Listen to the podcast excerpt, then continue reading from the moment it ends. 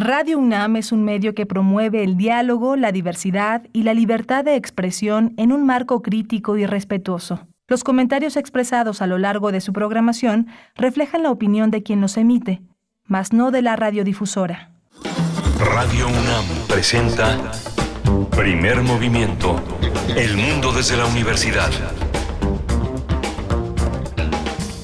Hola, buenos días. Ya es viernes, viernes 7 de julio y son las 7 de la mañana con 3 minutos. Estamos en primer movimiento, todo un equipo aquí en Radio Universidad, en Radio Universidad que está en Adolfo Prieto 133, ahorita cerradita, cerradita, pero con todo un equipo trabajando a lo largo del día, eh, con, con, guardias, haciendo posible la continuidad de una programación muy rica que, que usted conoce y que, y que, vale la pena que explore. Hay muchas cosas muy, muy interesantes.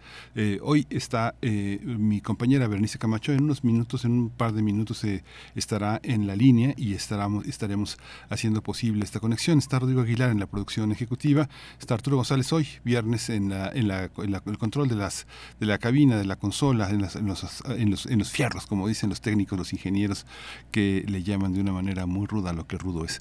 Eh, tenemos un programa muy interesante, muy interesante. Vamos a abrir con el tema de eh, la, consumidor, el poder consumidor ha hecho una, una reflexión sobre la agenda detrás del glifosfato y los maíces transgénicos, un tema de salud y sociedad que es algo que tenemos que, de, de, lo que tenemos que ocuparnos, es algo muy, muy importante que tenemos que atender.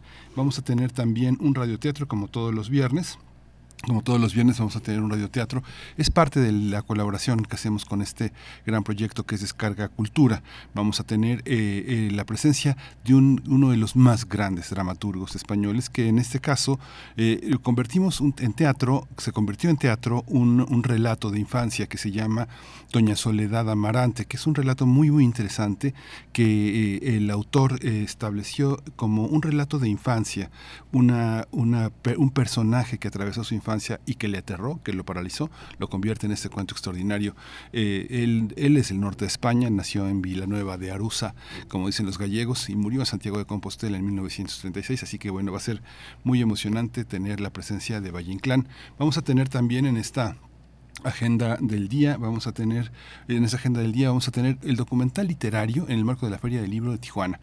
Federico Campbell, Gabriel Trujillo Muñoz, Ángel Norzagaray, forman parte de lo que Felipe Parra Sámano va a presentar como una propuesta literaria. Eh, Felipe Parra es cineasta, es productor, director, es filósofo también, estudió filosofía aquí en la UNAM. En los últimos 20 años ha realizado y dirigido como productor independiente documentales de artistas, intelectuales y científicos muy representativos de México y de Iberoamérica. Va a ser muy interesante conversar con él. Vamos a tener también este, de este, de este trabajo que ha hecho Jesús Delgado. Jesús Delgado es un hombre, eh, es un hombre orquesta, es un hombre que dirige, que actúa, que escribe. Eh, se abre una temporada de teatro criminal con la puesta en escena del el grupo teatral emergente. Así que va a ser muy interesante y está invitado también a conversar un actor de primera línea que es Luis Fernando Soriano. Vamos a estar conversando con ambos. Así que bueno, va a ser muy interesante. Teatro criminal. Así que quédese por favor en esta en esta mañana tendré el privilegio también de ofrecerles la poesía necesaria, así que bueno, va a ser también un, un tema un tema interesante, vamos a tener esa, esa posibilidad. Vamos a tener también eh, en la mesa del día un, un encuentro con autoras, eh, escrituras híbridas se llama en Utópicas. Hay varias autoras invitadas, entre ellas Socorro Venegas, que ustedes conocen, es una extraordinaria cuentista, que forma parte del equipo de la Universidad eh, de Cultura, ella es encargada del libro Sunam, y, pero es también cuentista, ella forma parte de este encuentro y, y, con quien vamos a hablar hoy es con Laura Baeza. Laura Baeza es campechana, es una escritora mexicana que ha escrito varios libros de cuentos, ensayo de orquesta, época de cerezos, pero hoy vamos a hablar de este de un libro de cuentos que es eh, que, que, forma parte de este ciclo, es una nueva es una novedad, así que bueno, ella publicó una novela en 2022 que se llama Niebla ardiente, es una, una escritora muy muy interesante, vamos a hablar de muchas cosas con ella. Pues ese es el menú para el día de hoy, así que en un momentito más se incorpora mi compañera Berenice Camacho. Vamos a tener una, una voz, una voz, eh, una música que vamos a eh, tenemos las complacencias musicales que es eh, parte de este de este viernes que tenemos como parte de la, de la programación que hacemos todas las todas las todas las semanas para tener una posibilidad. Vamos a estudiar, vamos a estudiar, vamos a escuchar Chita hasta que te canses.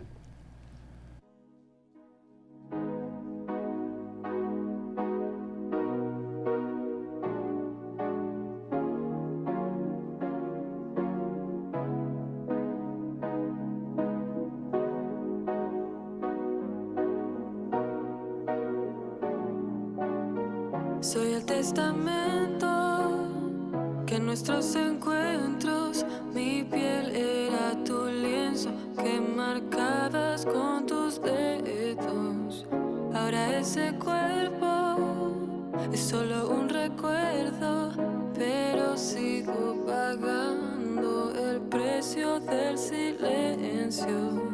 Aunque el tiempo y la distancia no borren nunca tus marcas y siempre te sientan la espalda pisoteando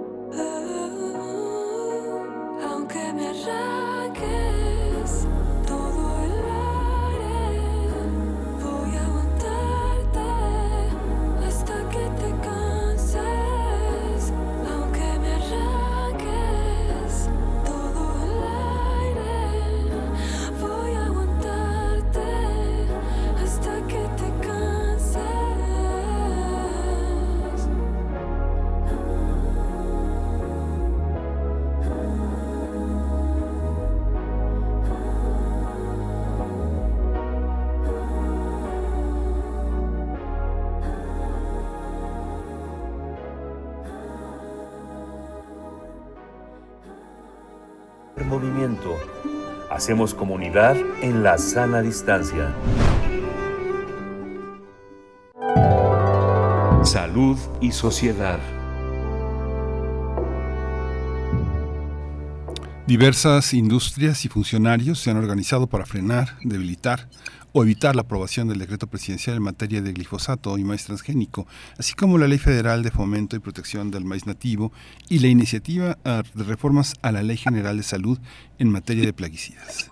Así lo reveló el Poder del Consumidor, apoyado por Berta Foundation, tras publicar el primer estudio de caso de una serie de tres titulado Producción, la agenda detrás del glifosato y los maíces transgénicos. Esta investigación, que forma parte del proyecto Bajo la Mira, el control corporativo sobre los sistemas alimentarios en México, tiene como objetivo documentar las estrategias de la influencia ejercidas por diferentes actores, conformado por entidades comerciales y sus representantes en los espacios y procesos de toma de decisión en México.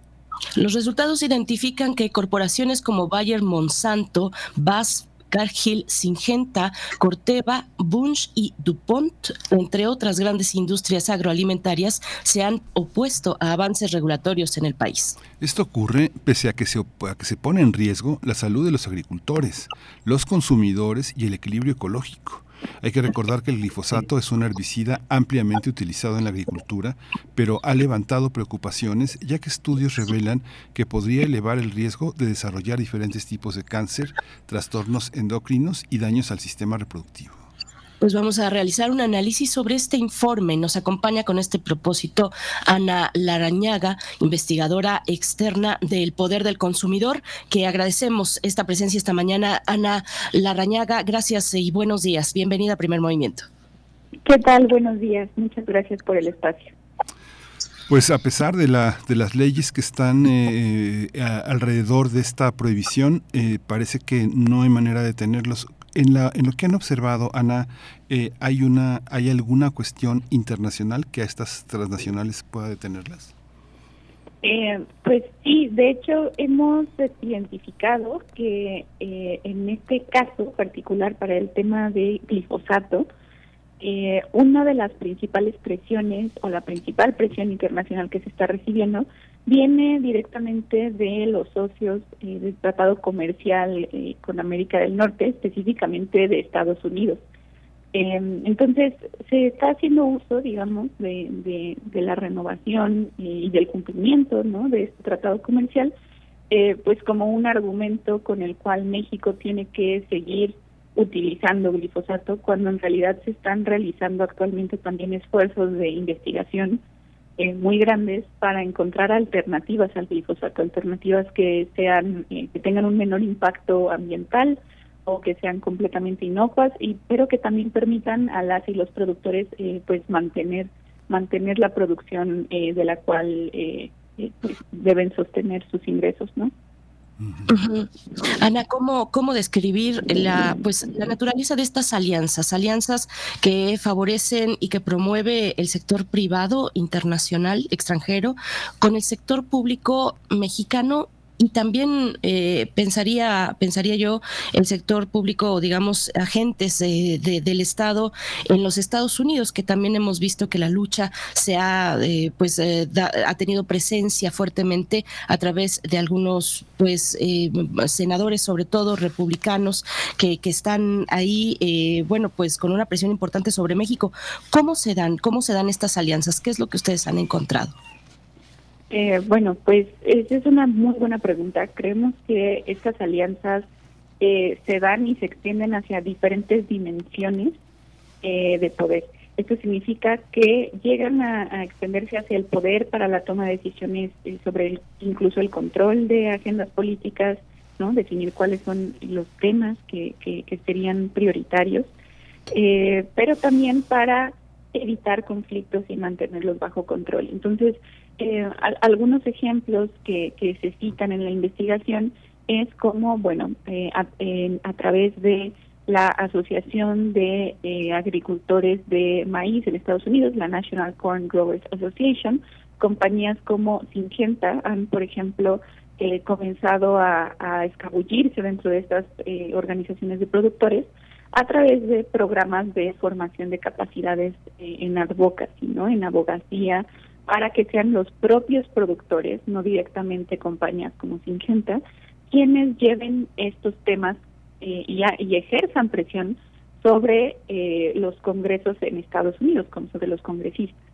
¿no? Entonces, este es, un ejemplo muy interesante porque vemos eh, que un mecanismo es que difícilmente las industrias directamente son quienes dan la cara, son quienes eh, ejercen, al menos públicamente, eh, este tipo de presiones, pero sí lo pueden hacer o sí lo hacen, de hecho, a través de otras asociaciones. Entonces, en Estados Unidos se encontró, eh, por ejemplo, este vínculo muy fuerte con la National Corn Growers Association, pero también, claro, que hay que decir que eh, pues hay personas en el poder como el, secretario Tom Vilsack, que está pues en la parte de agricultura, que antes de haber sido eh, secretario, pues eh, fungió como cabildero para la industria láctea, ¿no? Eh, que también pues es una gran industria agroalimentaria que, que tiene pues mucha hermandad con otras industrias eh, como las que se están mencionando en este reporte.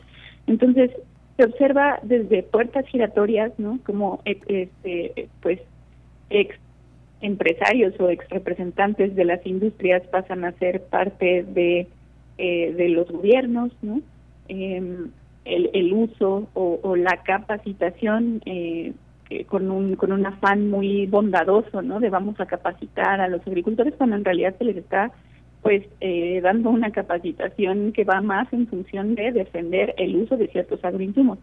Eh, esto se observó para Estados Unidos, mientras que para México, eh, interesante que también se repite un poco esta eh, pues esta fórmula no de no dar la cara directamente como empresas es decir no es directamente DuPont no es directamente Bayer Monsanto quien sale a oponerse o quien sale con un comunicado diciendo que eh, determinada ley o un decreto como el decreto presidencial que actualmente está siendo muy competido deben echarse para atrás no sino que lo hacen a través de eh, cámaras empresariales o a veces eh, a través de asociaciones.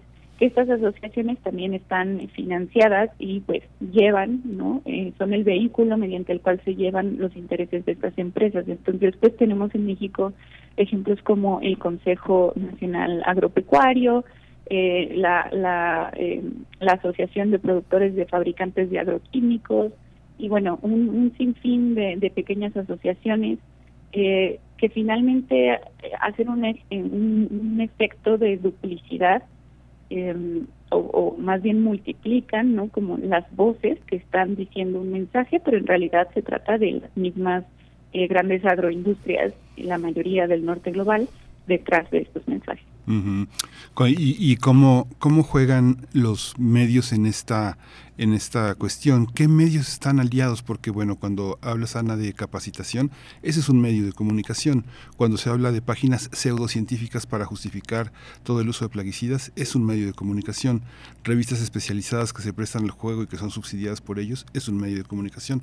Pero los medios de comunicación más convencionales que puede tener, por ejemplo, al que puede tener acceso un dueño, un dueño un poco amateur de una tortillería, de una tienda, una tienda de este, este tipo de tiendas, Seven, Oxxo, todo ese tipo de tiendas que, que favorecen un tipo de, un tipo de promoción de productos.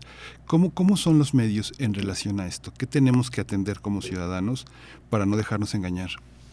Yo creo que esa también es una pregunta muy importante porque los medios de comunicación tienen un papel crucial al comunicar sobre estos temas, ¿no? Y, eh, en, en, la mayoría de los casos se observó que, eh, bueno, por ejemplo, si era eh, haciendo eco o reportando no una, una noticia sobre algún comunicado lanzado por alguna de estas cámaras o asociaciones ligadas con las industrias, eh, pues no se hacía necesariamente una escritura crítica sobre el tema, sino que se replicaba tal cual el, el pues el encabezado, ¿no?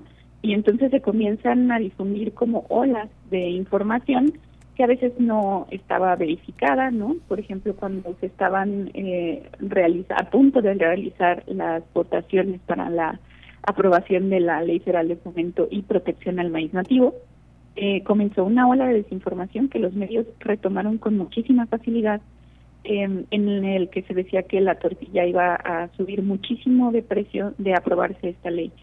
Eh, se argumentaba que la ley iba a prohibir el el, cultivo de maíces híbridos y esto pues incluso espantó muchísimo a muchos agricultores no en el norte de la república eh, sobre todo en Sinaloa que es un, estado con muchísima muchísima eh, producción no de, de maíces híbridos.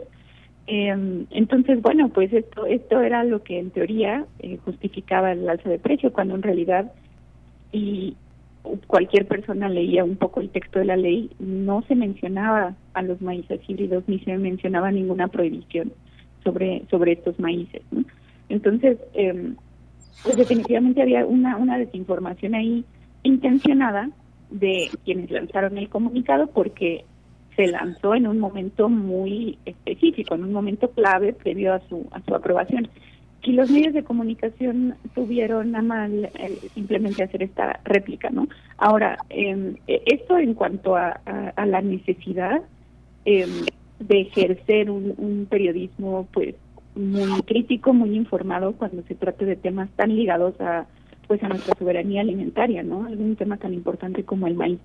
Em, si, si hablamos de medios específicos que están o que tienen una tendencia a alinearse más con las posturas de las grandes agroindustrias, pues se identificó que sí hay, hay columnistas y, bueno, eh, personajes que también están muy ligados con la industria que publican eh, de manera constante con algunos eh, medios, como por ejemplo Reforma se identificó como uno, pero más allá de señalar como a medios en, en, en específico, pues es eh, identificar que el columnista o la columnista que está escribiendo pues es una persona eh, que a veces tenía vínculos muy evidentes con las industrias, ¿no? Entonces, eh, creo que eso, claro, evidente para alguien que está metido en el tema, pero desde luego la ciudadanía pues eh, no, no tiene este conocimiento a priori y por eso creo que los medios de comunicación han hecho una labor eh, pues muy fuerte de replicar argumentos como los de Estados Unidos, diciendo que México, por ejemplo, em, no tiene suficiente evidencia científica para respaldar el decreto, cuando eh, pues en realidad se han tenido en, en los últimos dos meses eh, se han tenido una cantidad impresionante de jornadas académicas eh, eh, con, con, con ACIT y bueno, con otras instancias académicas, eh, compartiendo, compartiendo esta evidencia y pues creo que eh, a eso es a lo que se le tendría que hacer más, eh, prestar más atención en los medios. Ana Larañaga, eh, eh, la, hablando de, momentos importantes, eh, la pandemia vino a reorganizar o redireccionar de alguna manera los esfuerzos, las prácticas, los objetivos de esta industria, que es una industria pues sumamente, sumamente poderosa en el mundo, no solamente en México, sino bueno, en cualquier, en cualquier punto del planeta. Pero, ¿qué pasó con la pandemia y, y con la manera en la que se organizan? Porque, porque también, bueno, sabemos esta cuestión de las cadenas de suministro fue un, pues, un fenómeno que, tuvo gran relevancia durante la pandemia y toca directamente también a la industria alimentaria. ¿Cómo, cómo ves la cuestión?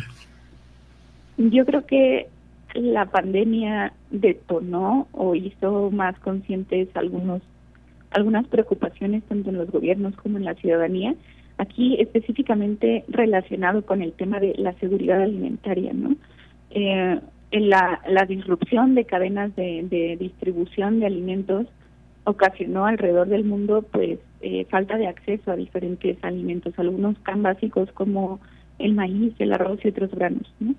Eh, entonces, creo que la, la forma en la que no solamente aquí la agroindustria, sino en general eh, grandes actores de la industria de alimentos y bebidas han, han sorteado, ¿no? Como esta, eh, este momento, es eh, tratando de reposicionarse como, como aliados o personajes clave para la garantía de la seguridad alimentaria. Eh, cuando en realidad tenemos que recordar que de tener cadenas más cortas de distribución a lo largo de todo el territorio, estas disrupciones serían menos fuertes, es decir, de, de menor gravedad y menos frecuentes. Agricultores y agricultoras hay a lo largo de todo nuestro país. Eh, el problema y, y, la vulnerabilidad incrementada de, tener disrupciones es cuando nuestro sistema de, de alimentos, específicamente nuestro sistema de distribución, eh, pues depende de que las y los agricultores envíen eh, su producto a centrales de abastos y de centrales de abastos todavía se continúe distribuyendo a mercados eh, minoristas. ¿no? Eh, entonces, híjole, yo creo que aquí sí es totalmente al revés, ¿no? El, el, llamado debería ser, pues, a que si la pandemia nos ha enseñado algo, es que la vinculación con, con, con productores, ¿no? Eh, específicamente si están cercanos a nuestra a nuestra región en donde geográficamente estemos es importantísima, importantísima. México, la Ciudad de México, por ejemplo, aquí se producen alimentos en el sur, en el sur de la ciudad y hay, eh, no en este reporte, pero tenemos testimonios, ¿no? De, de productores en, en Xochimilco particularmente, cómo se les estaba echando a perder el producto que tenían mm. porque de repente no podían hacer llegar su producto a los mercados porque estaban cerrados, porque había eh, pues contagios, ¿no? Entonces, eh, en realidad creo que lo que tenemos que fortalecer son estas cadenas cortas eh, que nos permitan tener pues en realidad menos intermediarios entre productores y nosotros y nosotras como consumidores y esto nos restará dependencia también de estas eh, cadenas tan largas, tan distantes, eh, que nos hacen llegar producto pues desde otros continentes, ¿no? Y que claro, si un, un cargamento eh, se queda atorado y un cargamento no llegó, pues ocasionan una crisis porque son toneladas y toneladas de alimentos, cuando en realidad pues podemos estar ejerciendo acciones para fortalecer esas cadenas cortas, no esa cercanía con los productos. Entonces, eh, yo creo que eh, la contranarrativa que debemos fortalecer es esa, pero la narrativa dominante pues es que, eh, claro, que las grandes agroindustrias eh, nos, nos van a, proteger de, de, la inseguridad alimentaria, ¿no? Que lo están haciendo, que nos están protegiendo de las crisis de inseguridad alimentaria y que y que les necesitamos. Cuando, en mi parecer, lo que necesitamos es, eh, pues, fortalecer una política de cercanía con los productores. Este, Ana Rañaga, investigadora externa del Poder Consumidor, eh, el tema también de las tortillerías, hace algunos días hablábamos sobre las tortillerías eh, asociadas a un pacto para no vender, para dejar de usar eh, maíz transgénico en la producción. yo tuve oportunidad de conversar con una, una persona, una mujer que hace tortillas desde el Nixtamal, empezó en ese terreno y ahora tiene una, una tortillería muy potente que distribuye a muchísimos restaurantes. Y me explicaba una serie de cosas bastante ajenas a mi comprensión, pero muy interesantes sobre la, gran diferencia entre el maíz amarillo, el maíz blanco, el uso de la cal y, el pacto que, se tiene que, que trazar con esta cuestión que para ellos, al parecer, la mayoría de las tortillerías no es de primera importancia, porque no hay una distinción clara entre la gente que amasa, que muele y que, y que recibe la tortilla y que la dosifica para que dure o no dure. La mayoría de la gente que los grandes consumidores de las tortillerías son personas casi casi que comen en la calle. Muchas personas este, se hacen sus tacos con las tortillas calientitas y es difícil de distinguir la calidad de, la tortilla cuando sale de la, de, la, de la máquina. Se distingue generalmente cuando se enfría o se mete al refrigerador o se recalienta. Toda esta política, ¿cómo observamos nosotros como consumidores esa, esos, esos temas, Ana? Eso, eso es también de primera importancia porque está en el, en el, en el paso de, todos los días de la mayoría de los mexicanos que consumimos tortillas, ¿no? Sí, totalmente de acuerdo. Eh, pues ahí, y, fíjate, eh, ese, ese fue una política que no analizamos a profundidad en el caso, pero que es bien interesante porque tiene una norma oficial mexicana. Hay una norma oficial mexicana que eh, regula no las, las especificaciones que deben cumplir la masa, las tortillas, y aquí entran todas las, las tortillerías, y que sería bien importante, por ejemplo, que ahí eh, se deje asentado pues eh, qué tipo de, de masa de maíz eh, podemos estar usando, ¿no? Em, yo recuerdo que un tema que, que se comentaba en, en esa norma era, por ejemplo, pues garantizar, garantizar que eh, si tú estás comprando, por ejemplo, una tortilla de maíz azul, de verdad sea de maíz azul, no que sea otro maíz y que tenga, que, que lo hayan pintado, porque se ha identificado, ¿no? Se han hecho muestras sobre algunas eh, tortillas de maíz que en realidad no venían de un maíz azul, eh, se les había puesto pues colorante, ¿no? Un colorante comestible. Em, y quizá como riesgo sanitario dirías, bueno, es un colorante comestible, sí, pero lo importante, y era como, como mencionabas, como abrías esta pregunta, ¿no? Conocer nuestros tipos de maíz, ¿no? Eh, que, que, que nosotros como mexicanos y mexicanas y pues consumidores, y grandes consumidores de maíz, eh, pues también estemos sensibilizados ¿no? sobre eh, los, las razas de maíz que existen, de dónde vienen, eh, que es algo que de nuevo se hace, creo que muy se, es muy fácil de desdibujar eh, cuando pues, no tenemos ni idea de dónde viene la, la masa, ¿no? Sobre todo estas eh, grandes cadenas em, como son Maseca o Minza que abastecen de masa y de harina para para muchas tortillerías, pues es bastante difícil eh, saber de dónde viene. Eh, las, las prácticas que tienen estas industrias es, eh, pues en realidad, comprar grandes cantidades de maíz a agricultores alrededor de, de, toda la República y, y, pues eso lo convierten, ¿no? No, no necesariamente que ellos sean productores. Em, y pues aquí también se levantan varios temas un poco eh, pues como que hay, vale la pena discutir, ¿no? Como los precios a los que están comprando ese maíz a los consumidores, ¿no? Y, y también cuestionar, pues, si están mezclando esos maíces con otros maíces eh, de importación, ¿no? Que es algo que, eh, por ejemplo, la campaña nacional Sin Maíz No Hay País eh, ha denunciado en el pasado, cuando ellos en algún momento hicieron estudios sobre, sobre tortillas de maíz que venían en algunas de estas eh, tortillerías, y encontraron, eh, pues por ejemplo, trazas eh, de glifosato, ¿no? Y entonces, eh, híjole, pues sí, se, se, se convierte en un tema que requiere de mucha vigilancia. No es espantar a la gente y ahora decir, ay, qué horror la tortilla, no. Es simplemente que como ciudadanía necesitamos eh, exigir a nuestras autoridades que las normas, las regulaciones, eh, sobre todo de esos productos que los consumimos, pues como bien dices, en el día a día, eh, tengan todos los candados de seguridad que nosotros y nosotras necesitamos, que estén totalmente libres de cualquier sustancia que pueda ser dañina, que no nos estén dando gato por liebre con que es maíz azul cuando es un maíz pintado, que sepamos que viene de maíces eh, mexicanos, ¿no? Eh, entonces creo que aquí sí eh, la, la norma es la 187. Eh, yo creo que es, es un buen momento político, ¿no? Para para hablar sobre esta norma, para, para cuestionar pues qué se está haciendo con esta norma, con, con eh, pues con los ajustes ¿no? que se le deben hacer eh, para garantizar nuestra seguridad.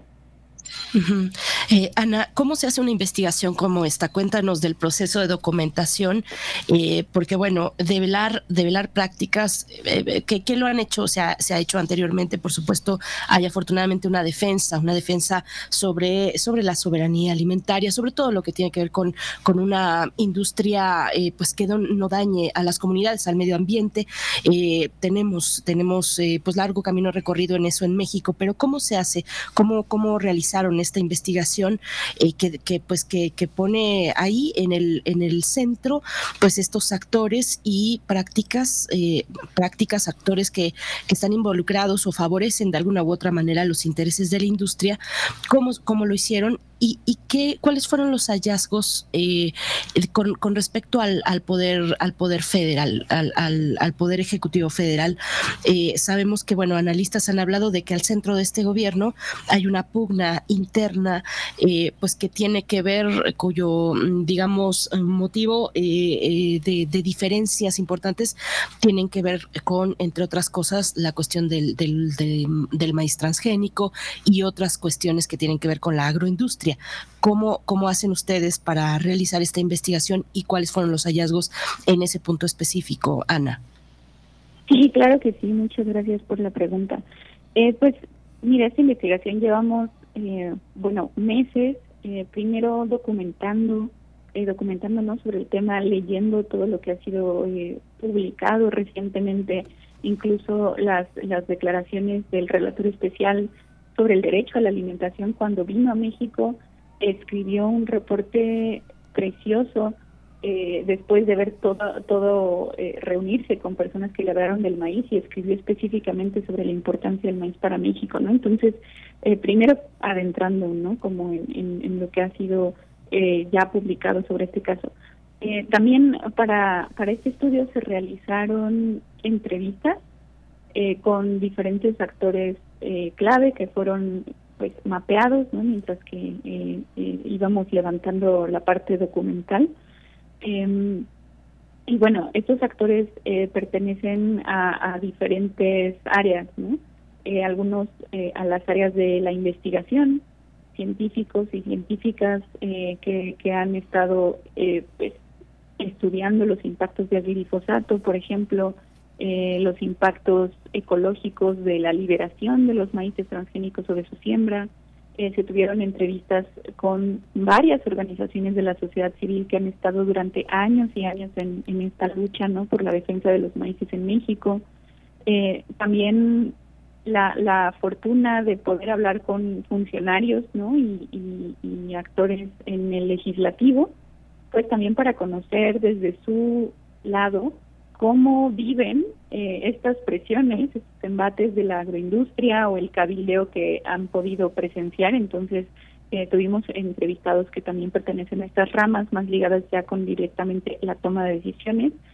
Eh, y importante también con eh, especialistas, con abogados y abogadas, ¿no?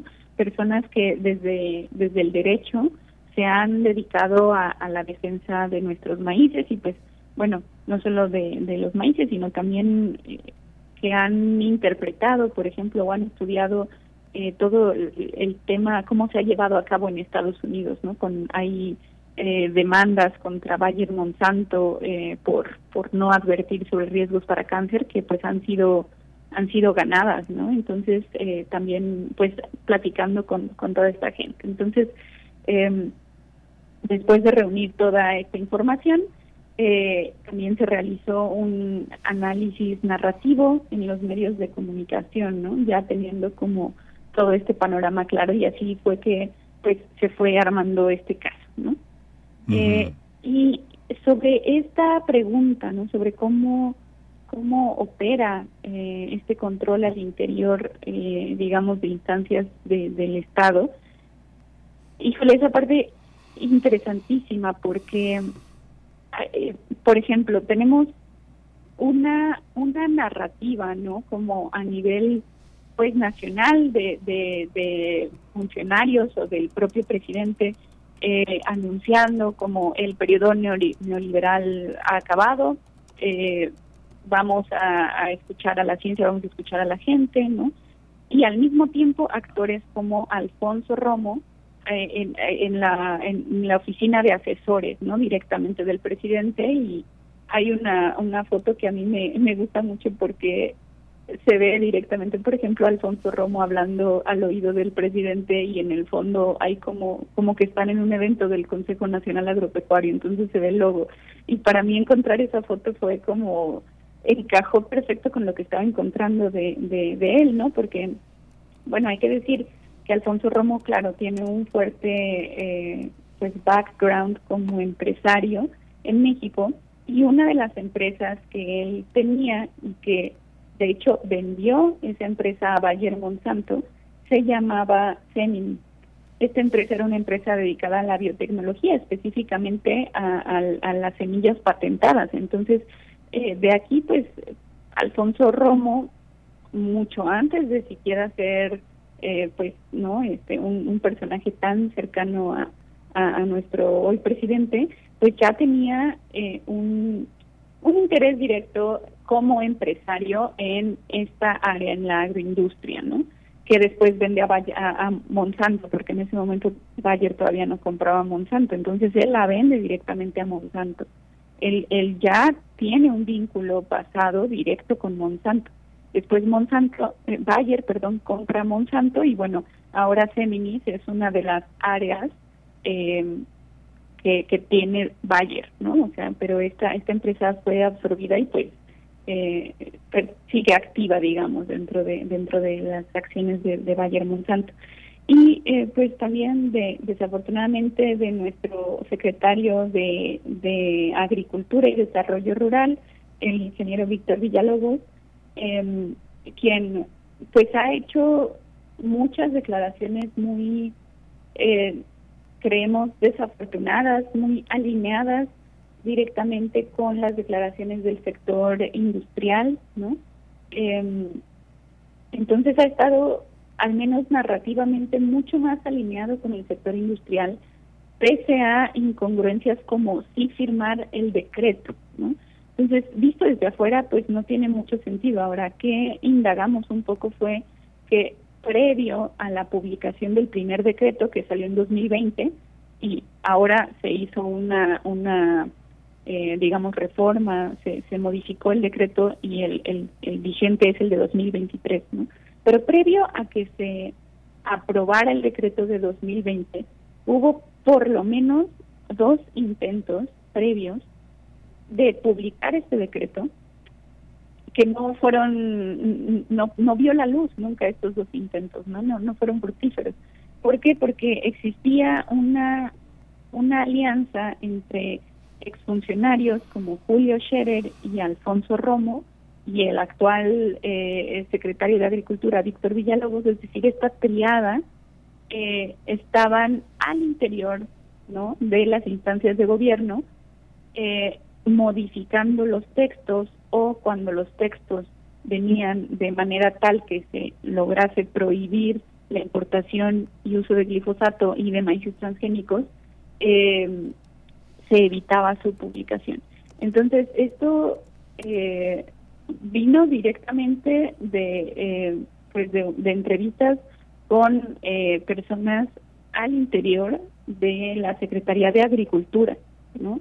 Que pues declararon es que en realidad no podíamos sacar el decreto porque nos lo estaban deteniendo y deteniendo y deteniendo. Era como una una estrategia incluso en tándem, ¿no? O sea, como de coordinarse entre la, la, la oficina de, de, presidencia con agricultura para pues para que no salieran, porque claro, el decreto, como es un decreto presidencial, pues necesita llevar la firma, no solamente de, es decir, necesita llevar la firma del presidente, ¿no? Entonces ahí, pues la oficina del presidente estaba en realidad cabillando para que no se firmara, ¿no? Que no saliera eh, un texto fuerte. Eh, entonces, interesantísimo, sin duda, eh, y cómo al final, pues sí sale este decreto y el propio presidente lo ha, no como dicho en voz alta muchas veces, ¿no? Entonces, cómo estos poderes, pues, digamos, contravienen o, o tratan de, de ir en contra incluso de indicaciones que vienen del presidente de un país, se me hace fascinante. Sí, por eso es tan importante el señalamiento de, de Berenice Camacho, porque justamente eh, una reportera de la revista Contralínea señalaba la falta de ética en, el, en, la, en la construcción de investigaciones de organismos que están prácticamente construidos para avalar gobiernos o desbaratar gobiernos, como es el caso de Mexicanos contra la Corrupción. La ética de un investigador que se sitúa de alguna manera por encima de muchas investigaciones que hacen los medios, es fundamental para pensar que no se actúa de mala voluntad, sino que se señalan, como lo estás haciendo, Ana Larañaga, del conflicto de intereses tan grave que hay entre Villalobos, Romo este, y Scherer García, que Scherer, el, hijo de Julio Scherer, el, abogado que estaba en la dirección jurídica de la, de la oficina de la presidencia, que son verdaderamente conflictos de interés que no dejan avanzar al país, pero que no hay manera, digamos que si eso lo publica el Universal, por ejemplo, este, el mandatario lo califica en la mañanera, ¿no? Pero si se, si se, que si se evalúa desde una ética y de un reconocimiento de investigación por encima de intereses particulares y personales, pues es otra cosa, ¿no, Ana? Sí, Sí, sí, sí, absolutamente. Y bueno, eh, la verdad es que haciendo ya como todo, todo esta, esta investigación, pues vas eh, encontrando, ¿no? Como estas, estas vinculaciones, ¿no? Eh, y esta lógica detrás, aunque pareciera que a veces son como acciones aisladas que se van dando, ¿no? Como un poco un golpe por aquí en el ámbito político y un golpe por acá en, en, la información que se ve en los medios y un golpe por acá en el entorno jurídico, mm, ya cuando ves el mapa completo, pues no, es como ver un tablerito de ajedrez y en realidad todas las fichas se van moviendo hacia un mismo objetivo. Sí, pues muchas gracias, Ana Larañaga, investigadora externa de El Poder del Consumidor. Esta será la primera de un conjunto de entregas de un documento que se titula Bajo la mira, el control corporativo sobre los sistemas alimentarios en México. Esta primera entrega fue eh, sobre la agenda, así se titula, la agenda detrás del glifosato y los maíces transgénicos. Pues estaremos atentos a lo que venga. Ana Larañaga, muchas gracias por esta participación muy interesante para esta mañana de viernes. Te deseamos lo mejor y bueno, eh, hasta pronto. Muchas gracias. Gracias a ustedes. Hasta pronto. Gracias. Pues creo que nos vamos a ir con el radioteatro de esta mañana. Son las 7 con 46 minutos y vamos a escuchar, bueno, pues de un eh, autor español que se desarrolló en tantos campos de la literatura, en la dramaturgia, pero también en la poesía, en la novela, eh, Ramón del Valle Inclán. Esto eh, gracias a una producción de Descarga Cultura de nuestros amigos y amigas de Descarga Cultura. Así es que se trata del misterio. Vamos a escuchar y volvemos. Están en primer movimiento. Cuando cuentes cuentos, recuerda los de primer movimiento.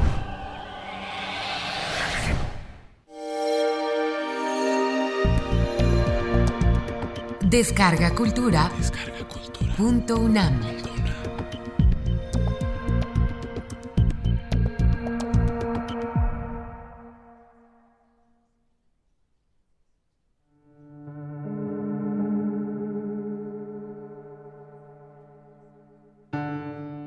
Del misterio. Ramón del Valle Inclán.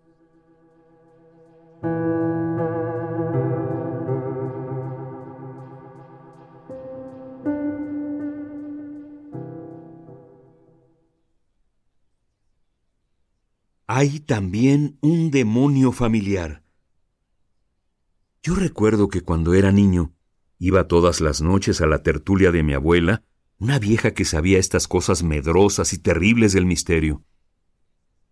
Era una señora linajuda y devota que habitaba un caserón en la rúa de los plateros.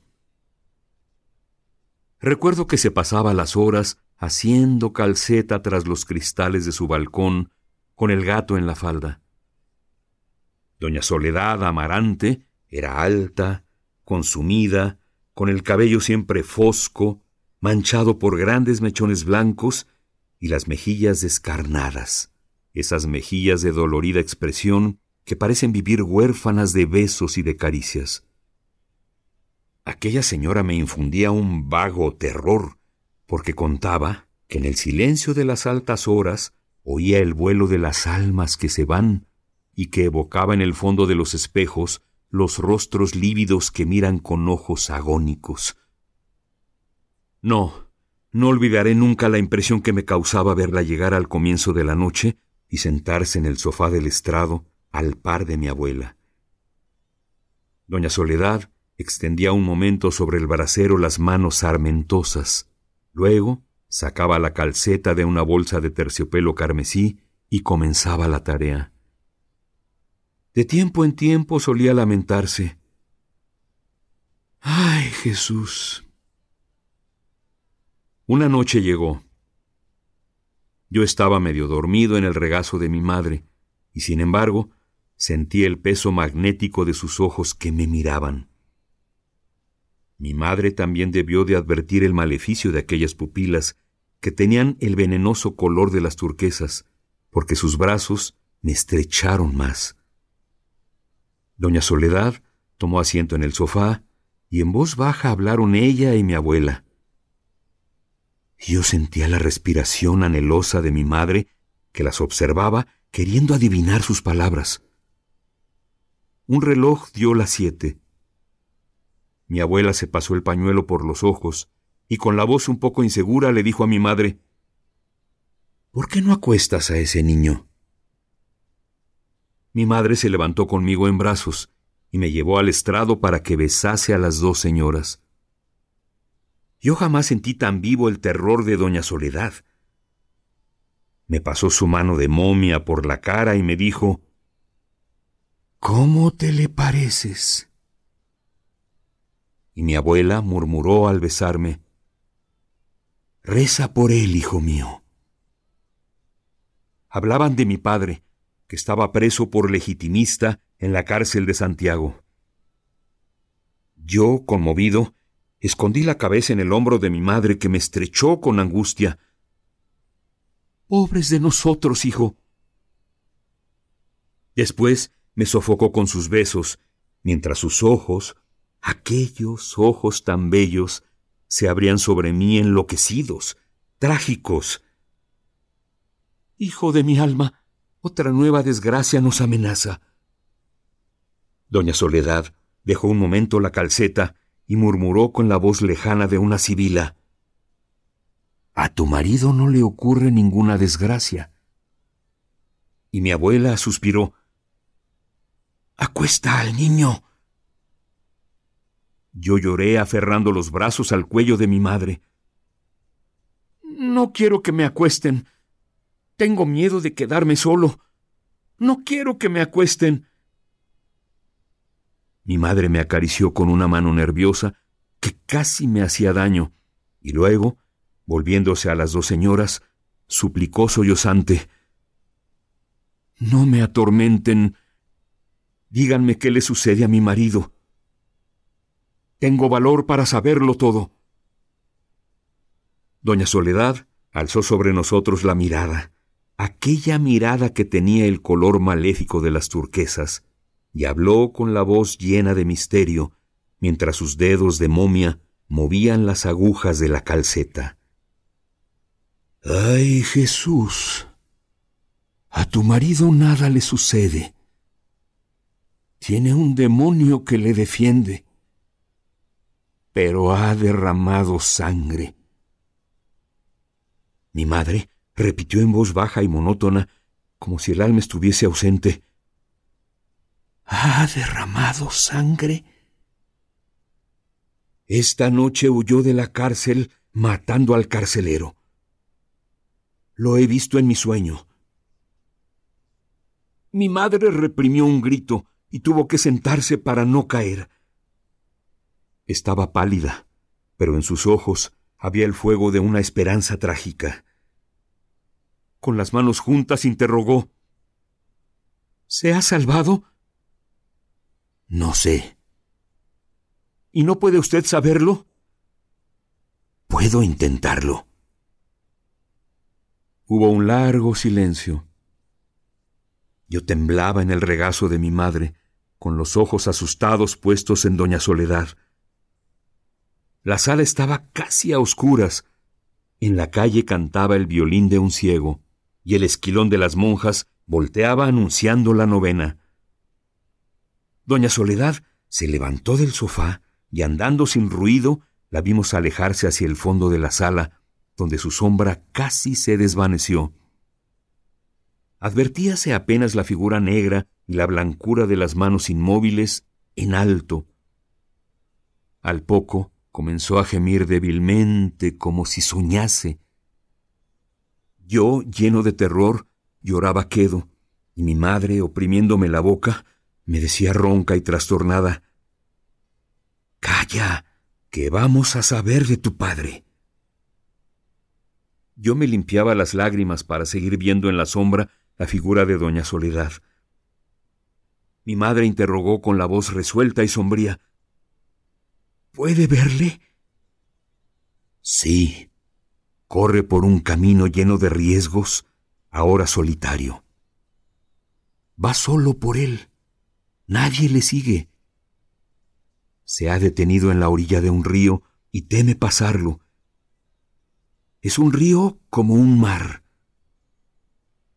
Virgen mía, que no lo pase. En la otra orilla hay un bando de palomas blancas. ¿Está en salvo? Sí. Tiene un demonio que le protege. La sombra del muerto no puede nada contra él. La sangre que derramó su mano, yo la veo caer gota a gota sobre una cabeza inocente. Una puerta batió lejos. Todos sentimos que alguien entraba en la sala. Mis cabellos se erizaron. Un aliento frío me rozó la frente y los brazos invisibles de un fantasma quisieron arrebatarme del regazo de mi madre. Me incorporé, asustado, sin poder gritar, y en el fondo nebuloso de un espejo vi los ojos de la muerte y surgir poco a poco la mate lividez del rostro y la figura con sudario y un puñal en la garganta sangrienta.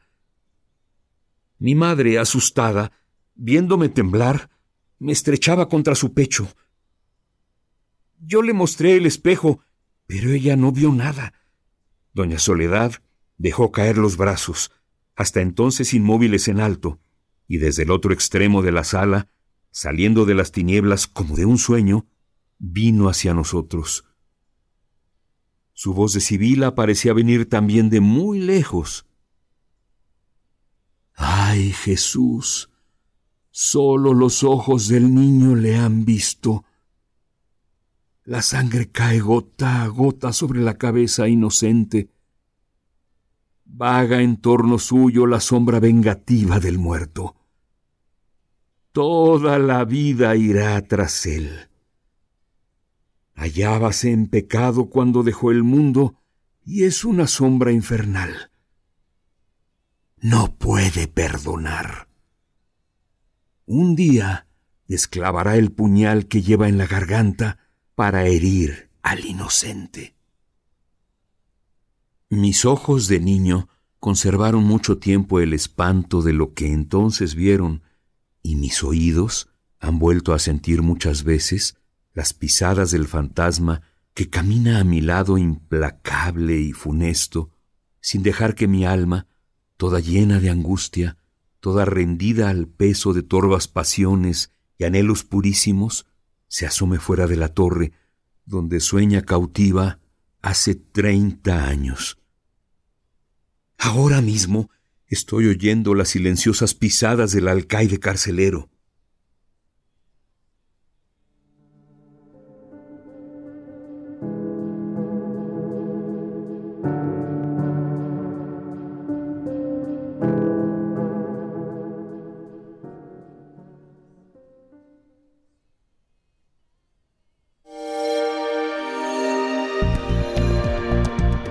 Descarga Cultura. Punto UNAM. La voz poderosa y hermosa de Juan Stack, del actor Juan Stack, del locutor Juan Stack, para hacer posible este radioteatro de Ramón del Valle Inclán, uno de los cuentos más estremecedores, más interesantes de su, de su producción literaria. Con esto cerramos la primera hora de primer movimiento. Quédese con nosotros. Volvemos en unos cuantos minutos. Síguenos en redes sociales. Encuéntranos en Facebook como Primer Movimiento y en Twitter como arroba PMovimiento. Hagamos comunidad.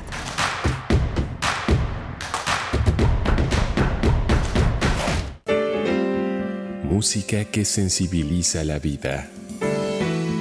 Asómate a su mundo. Panorama del Jazz con Roberto Aimes. Lunes a viernes a las 19 horas por el 96.1 de FM. Radio UNAM. Experiencia sonora.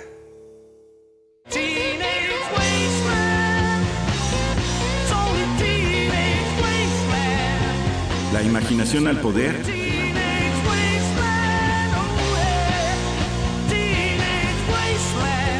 Cuando el rock dominaba el mundo.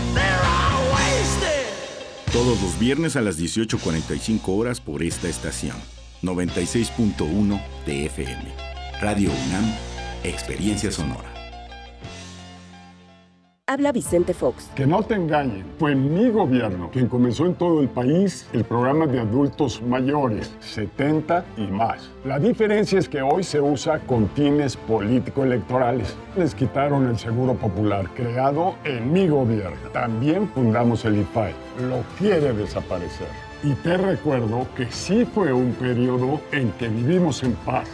México necesita despertar una vez más. Cambiemos México. PAN. En la esquina ruda las chatarras y por los técnicos la comete una falta por exceso de sodio. El brócoli resiste por sus habilidades contra el cáncer. La dona enreda sus grasas saturadas contra las cuerdas y el pescado vence con sus proteínas y fósforo bueno para la cabeza y el cuerpo. Las papas fritas que incrementan la obesidad y la diabetes son vencidas por el maíz rico en vitaminas y nutrientes. Gana los alimentos saludables. Identifica los productos rudos por los sellos. Elige alimentos saludables. Secretaría de Gobernación. Gobierno de México. ¿Sabes qué tienen en común? El polvo de una estrella durmiente, el moco de King Kong o el enano más alto de todos. Pues que a todos los puedes encontrar en la radio. Solo tienes que decir las palabras mágicas. ¡Hocus Pocus!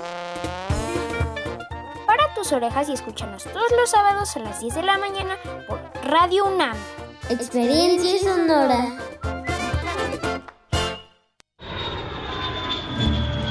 46 emisoras de 17 países de Europa, América y África. Esa es la red de Mundofonías, música para descubrir el mundo. Todos los sábados a las 18 horas por el 96.1 de FM. Radio UNAM. Experiencia sonora.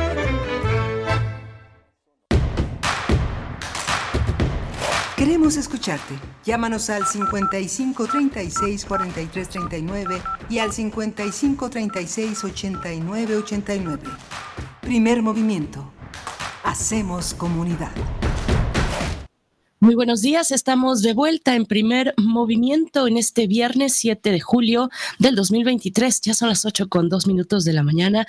Nos acercamos a ustedes a través del 96.1 de la frecuencia modulada y el 860 de amplitud modulada también en la web. Ya saben, nos pueden escuchar en cualquier punto del planeta a través de www.radio.unam.mx. Y saludamos también a la audiencia de Radio Nicolaita que nos nos escucha desde Morelia en el 104.3 de la frecuencia modulada, pues estamos acá en Ciudad de México, en Radio UNAM, primer movimiento con Rodrigo Aguilar en la producción ejecutiva. Se encuentra Arturo González frente a la consola en los controles técnicos y Miguel Ángel Quemain en este, pues en, la conducción, por supuesto, de este último, de este último día que estaremos en vivo, porque ya vienen las vacaciones para nosotros también.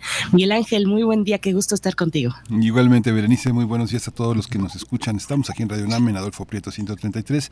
Estamos en vivo todavía. Este es el último, la última, la primera semana de junio que saldremos eh, de vacaciones en este último día, como señaló mi compañera Berenice Camacho, y reanudaremos en la última semana de julio, que es el regreso de las, eh, de las actividades académicas y administrativas de nuestra casa de estudios en la UNAM. Eh, tenemos una antología, una, una serie de materiales selectos para poder ofrecerles una visión de lo que hemos desarrollado en el primer semestre del año. Va a ser muy interesante que muchos materiales se vuelvan a escuchar, como ya algunos de nuestros radioescuchas lo han señalado con generosidad y, gusto.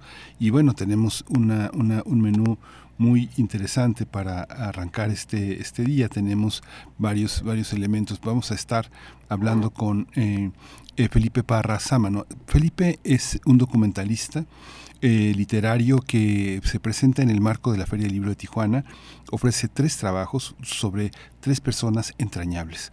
Eh, Federico Campbell, Gabriel Trujillo Muñoz y Ángel Norzagaray. Eh, Felipe Parra pues tiene una vida larga, ha sido un hombre que ha sido hecho cine, lo ha producido, estudió filosofía en la UNAM, ha sido, un, ha sido también uno de los grandes asesores de los grandes proyectos libreros, literarios en los últimos 30 años en este en este país y bueno, los documentales que ha hecho son una gran aportación a la historia del mundo intelectual en América Latina, en Iberoamérica. Sí, por supuesto. Y bueno, hay que decir que este, eh, este espacio para el documental literario tiene lugar o tendrá lugar en el marco de la Feria del Libro de Tijuana, una feria que ya llega y celebra su 38 octava edición eh, del 7 al 16 de julio, es decir, empiezan el día de hoy en el Centro Cultural Tijuana, en el Secut. Y bueno, vamos a tener esta mirada, este acercamiento al el documental literario, que bueno, será seguramente muy, muy exitoso en el conjunto de actividades que se reúnen en la Feria del Libro de Tijuana. Tendremos después también la, una propuesta teatral, se trata de Criminal, la puesta en escena del grupo teatral emergente y vamos a conversar con Jesús Delgado, director de esta obra, Criminal, y también con Luis Fernando Soriano, actor de la misma. Así es que, bueno, viene mucha cultura para esta segunda hora de transmisión.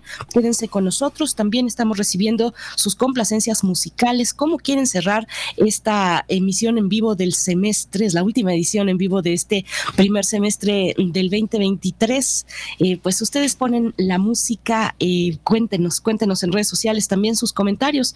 Eh, siempre estamos atentos a los que a lo que nos quieran compartir a través de una red social que bueno todavía sigue en pie, pero no sabemos hasta cuándo Twitter Twitter ahora con estas restricciones de solamente poder observar una cierta cantidad de tweets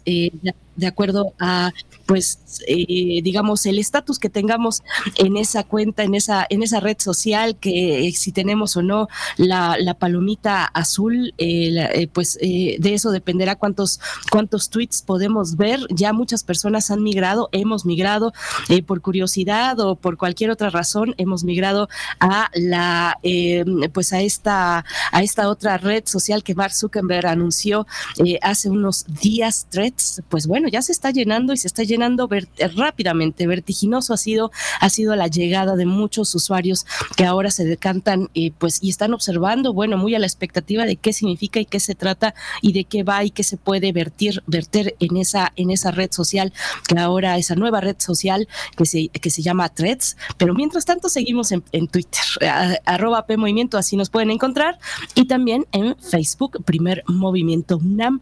Así es que bueno, pues eh, en esas estamos, envíen sus comentarios. Nosotros vamos ya con esta recomendación, el documental literario en, la, en, el marco de la Feria del Libro de Tijuana. Vamos con ello. Toma nota y conoce nuestra recomendación literaria. Para celebrar eh, su trigésima octava edición, la Feria del Libro de Tijuana se va a llevar a cabo del 7 al 16 de julio. Empieza hoy la Feria del Libro, que es una cosa maravillosa en el, en el Secut. De acuerdo con la programación del evento, habrá una gran cantidad de propuestas literarias para todos los gustos que se van a entremezclar con música y eventos dedicados al público infantil. Este año la feria está dedicada al escritor, poeta y dramaturgo francés Julio Verne. Además, se contará con la presencia de una gran variedad de escritores como Enrique Serna, Jairo Calixto Albarrán, Abelina Lesper, Ana Clavel, Héctor de Mauleón o Pedro Salmerón, entre otros. Vamos a tener el sábado 15 de julio, se va a proyectar a las 15, a las 17.30 horas el documental Federico Campbell, Las claves de la memoria, que contó con la dirección de Felipe Parra. También se tiene contemplado proyectar a las 4 de la tarde del domingo 16 de julio el documental Ángel Norzagray, Los trabajos y los días, y Gabriel Trujillo, Mexicali Noir, que contó con la dirección de Felipe Parra. Durante 10 días y 12 horas diarias habrá conferencias, lecturas, proyecciones, un homenaje a Rafa Saavedra, finado autor tijuanense, autor de revistas, un bloguero, un, un hombre, de, un hombre de ideas interesante, un hombre de análisis musical pues vamos a conversar esta mañana sobre los documentales que serán proyectados en el marco de la Feria del Libro de Tijuana. Este día nos acompaña Felipe Parra Sámano, cineasta, productor, director. Realizó estudios de licenciatura en filosofía por esta casa de estudios y en los últimos 20 años ha realizado y dirigido como productor independiente documentales de los artistas, intelectuales y científicos más representativos de México y de Iberoamérica. Un gusto eh, poder recibirte, Felipe Parra. Muy buenos días. Eh, bienvenido y con la emoción de que ya inicia la Feria del Libro de Tijuana. Buenos días, ¿cómo estás? Buenos días, muy amable por, por la oportunidad de compartir con ustedes las reflexiones o pensamientos sobre pues la feria que ya son 38, 38 menos 3, ¿no? Por lo de la pandemia. Este, pero sí es un espacio muy interesante de, de la frontera y que al mismo tiempo representa un poco cómo va cambiando la, la cara de, Tijuana del, de los 80s, 90s, 2000 etcétera, ¿no?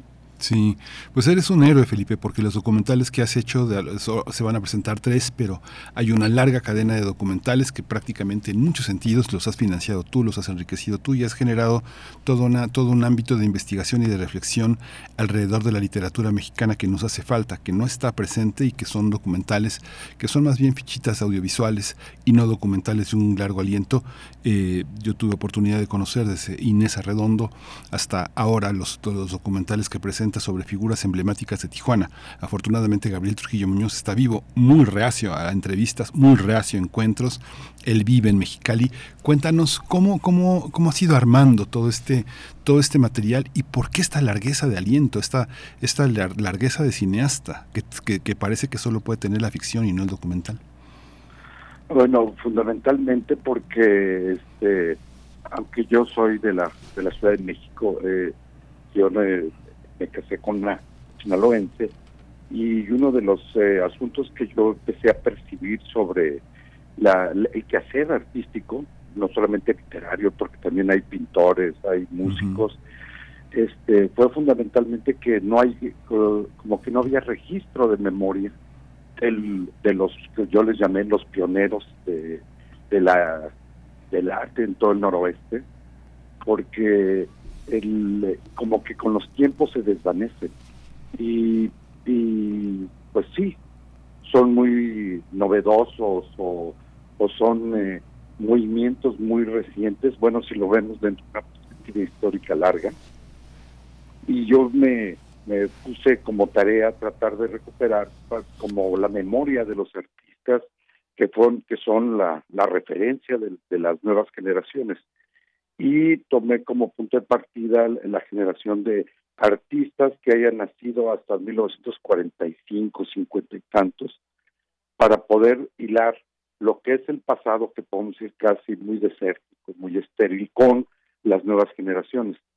Y en ese, en ese andar, pues inicié prácticamente en, el caso de, California, yo empecé a, documentar los artistas en 2007. Fue cuando yo inicié eso. Fundamentalmente para hacer una memoria histórica artística que tuviera una reflexión, un ensayo sobre todo como una articulación de un microuniverso de cada estado, de cada de cada expresión artística. ¿no? Eh, Felipe Parra, ¿cuál es, cuál es el, peso del documental literario? ¿Qué es el documental literario? ¿Cómo se distingue de otros materiales? ¿Y, cuál es su peso en medio pues, de, esta, de esta propuesta amplia, de esta mirada amplia que recupera? Bueno, como, como ya lo hemos visto y veremos, eh, al menos en este caso, lo que se va a presentar en la Feria del Libro de Tijuana, tres propuestas.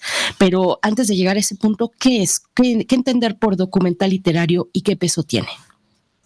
Es eh, fundamentalmente tratar de recuperar las eh, las influencias, de tratar de recuperar como un ensayo, ¿no? Pero descrito necesariamente como un, como una como un cortometraje, si lo podemos llamar de esa manera, pero lo que se recupera es eh, las influencias, cómo se fue articulando, dónde fue estudiando, cómo el entorno en el que el, eh, en el que está el artista va enriqueciéndose a su alrededor y al mismo tiempo cómo va como eh, poniendo las bases para los que siguen. Esa es la parte, pero literariamente es porque sí hay una una una este un análisis de podemos decir un ensayo literario que permita al espectador eh, articular alrededor de él todas las corrientes literarias, pero también eh, todo el proceso, podemos decir, de, de creación y ese es por eso es muy ensayístico, es menos eh, menos narrativo o descriptivo y es más analítico, ¿no? En ese sentido. Y es que los documentales, quien no conoce tus documentales, sabrá cuando los conozca que cada uno tiene una huella personal. Tal vez por eso te atreves a señalar como el carácter ensayístico del documental, que pocas veces se le da esa, ese adjetivo de ensayístico, fundamentalmente se le da el rubro de investigativo. Pero aquí es muy interesante la, la, indagación que hace Berenice porque obliga a pensar en que tres autores tan distintos eh, tienen que tener una aproximación distinta. ¿no? Pienso en Orzagaray, un gran maestro de teatro, un dramaturgo, un hombre de escena, que se ha dedicado a que lo que hace desaparezca, ¿no? desaparezca todo, todo el tiempo, cada temporada, cada montaje. Y por otra parte, una, una persona que tiende a ser eh, subvaluada porque el periodismo es subvaluado, que es Federico Campbell, que desde sus inicios eh, emprendió un, un, periodismo literario, o sea, un periodismo dedicado a desentrañar qué significa la literatura y al mismo tiempo el ser un novelista y un ensayista significativo. Y por otra parte, Gabriel Trujillo, que también es autor de un género muy poco valorado, que es el de la ciencia ficción, el de la speculative fiction, como llaman los norteamericanos. ¿Cómo, un poco sin los detalles, eh, eh, Felipe, cómo están armados esas aproximaciones? ¿Quieres que empecemos con Federico Campbell? Sí, está bien, Federico Campbell. Eh, Federico Campbell, yo, lo, conozco desde, bueno, desde hace muchos años. yo lo conocí cuando yo dirigía la librería El Cuglar, que era así como una propuesta crear corrientes de lectura, crear corrientes de, de, las novedades que había en España y en México, pero como una articulación de, de propuestas más que como novedades literarias. Ahí conozco a, Federico Campbell y años después, eh, haciendo un documental sobre Elmer Mendoza, Elmer Mendoza me pide que entreviste a Federico Campbell. Entrevisto a Federico Campbell sobre Elmer Mendoza y él me dice que le gustaría que hacer un documental donde él pudiera recuperar la Tijuana que vivió de niño y adolescente. Y al mismo tiempo, eh, él hace una propuesta donde dice que hay una un lenguaje literario que se integra en el noroeste, en el cual hay un lenguaje sinaloense, sonorense, baja californiano que él dice que con las con las rutas de, migración van articulando una cultura, pero al mismo tiempo una, lengua propia del, del este noroeste. Y sobre esa base empezamos a trabajar con Federico Campbell la recreación de, pues podemos decir, de su formación literaria muy limitada eh, en Tijuana, en Tijuana no había universidades, las preparatorias apenas estaban consolidándose. Entonces él, bueno, tiene que salir a estudiar la, la preparatoria a Sonora. Por ahí lo más interesante es lo que él habla siempre, las claves de la memoria, donde él entra en contacto con los, los primeros eh, propuestas de, de, literatura y este y él ve como el fenómeno más importante que lo marcará toda su vida literariamente y desde el punto de vista como ensayista, como también como como este literato, ensayista y periodista, es la recreación de lo que es el crimen organizado que se da en Tijuana. Y es esa parte lo marca y después la hermana con, podemos decir, con Leonardo Sasha. Cuando trata de describir con Sasha qué pasa en Sicilia, cómo el crimen organizado controla, crea una cultura, una subcultura. Entonces él se, se, coincide con Sasha sobre cómo eh, hay una especie de, de incorporación de la mafia siciliana a los modos que él conoció de Tijuana. Entonces, esa es la primera parte de la articulación del, del documental sobre Federico Campbell, ¿no? Sí, Felipe Parra, ¿qué hay, qué hay de, del dramaturgo Ángel Norzagaray? Que, bueno, eh, no sé si sin quererlo o si con eso en mente, pues viene a ser también una, una un, repaso, de una retrospectiva de su obra, eh, de, un, de un escritor, de un también actor, eh, poeta, dramaturgo que muere recientemente en el año del 2021. Con eso en mente, ¿qué, qué, decir del trabajo que presenta sobre Ángel Norzagaray? Bueno, el Ángel Norzagaray sí fue cuando yo inicié los los Federico Campbell, Anquino Zagaray, Gabriel Chiquillo, la Orquesta de Baja California. La, la, lo que pasa es que en el caso de Ángel Zagaray es el caso así como del trashumante, que su, su familia sale de, de Guasave, Sinaloa, un lugar que se llama La Trinidad, donde él dice que vive en pobreza extrema y que lo único que mantuvo su su sueño o una idea de sobrevivir a las circunstancias que le tocó vivir este era la poesía, porque su papá inventaba que había unos pueblos donde todos hablaban en verso, etcétera. Dice que eso lo marcó y eso lo hacía volar. La, lo que es interesante en Zagaray es que él nace en Sinaloa y en Sinaloa, se, lo dice Jaime Labastida, hay un dialecto donde hay muchas eh, muchos eh, términos o palabras que datan del siglo XVII, del XVI, que se combinan con un lenguaje podemos decir, rústico. Y eso, Ángel Nozagaray, cuando va a su, con su familia de Guasave, porque su familia es como lo que le llaman pescadores o colectores, como le quieren llamar, que empezaron en la temporada con hortaliza, seguían después con el algodón, y, seguían en Mexicali con algodón y terminaban en San Quintín con, con hortalizas. Esa corriente migratoria de trabajo lleva a su familia a Baja California, a Mexicali. Y él llega a Mexicali como parecía la preparatoria, en este, porque tiene las condiciones de, de sus hermanos. Entonces, esta parte de toda la tradición popular de Ángel Orzagaray que recupera de los dichos, hechos, y crónicas, él hace toda la, lo que podemos decir, la sabia de su literatura.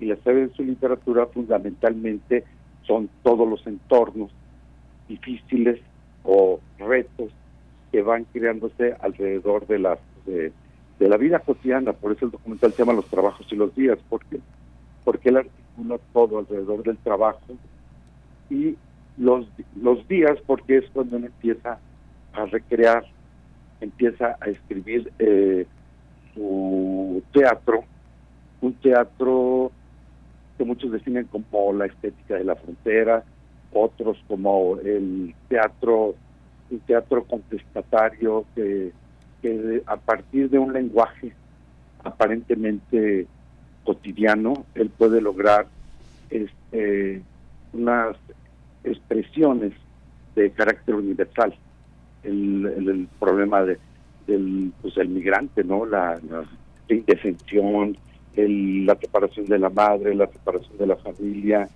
etcétera, pero al mismo tiempo también empieza otra vez a trabajar en Mexicali, que es el, es que cuando llegaban las maquiladoras que se iban y no le pagaban nada a los trabajadores, o el problema de la corrupción eh, de los políticos, la aparición de los héroes como los narcotraficantes, o sea, toda una serie de denuncias que hace Ángel Orzagaray a través de su obra de teatro, pero no tanto en, la innovación del teatro como tal, sino también con un lenguaje propio, un lenguaje propio que donde se va incorporando todos los términos de, o, o lenguajes que hay en Sinaloa, el Sinaloa profundo, el, el Sinaloa de la tierra, con lo que se va de Sonora, con el entorno de, podemos decir, la label del lenguaje que hace la frontera de los de los que regresan, de los que se van, etcétera.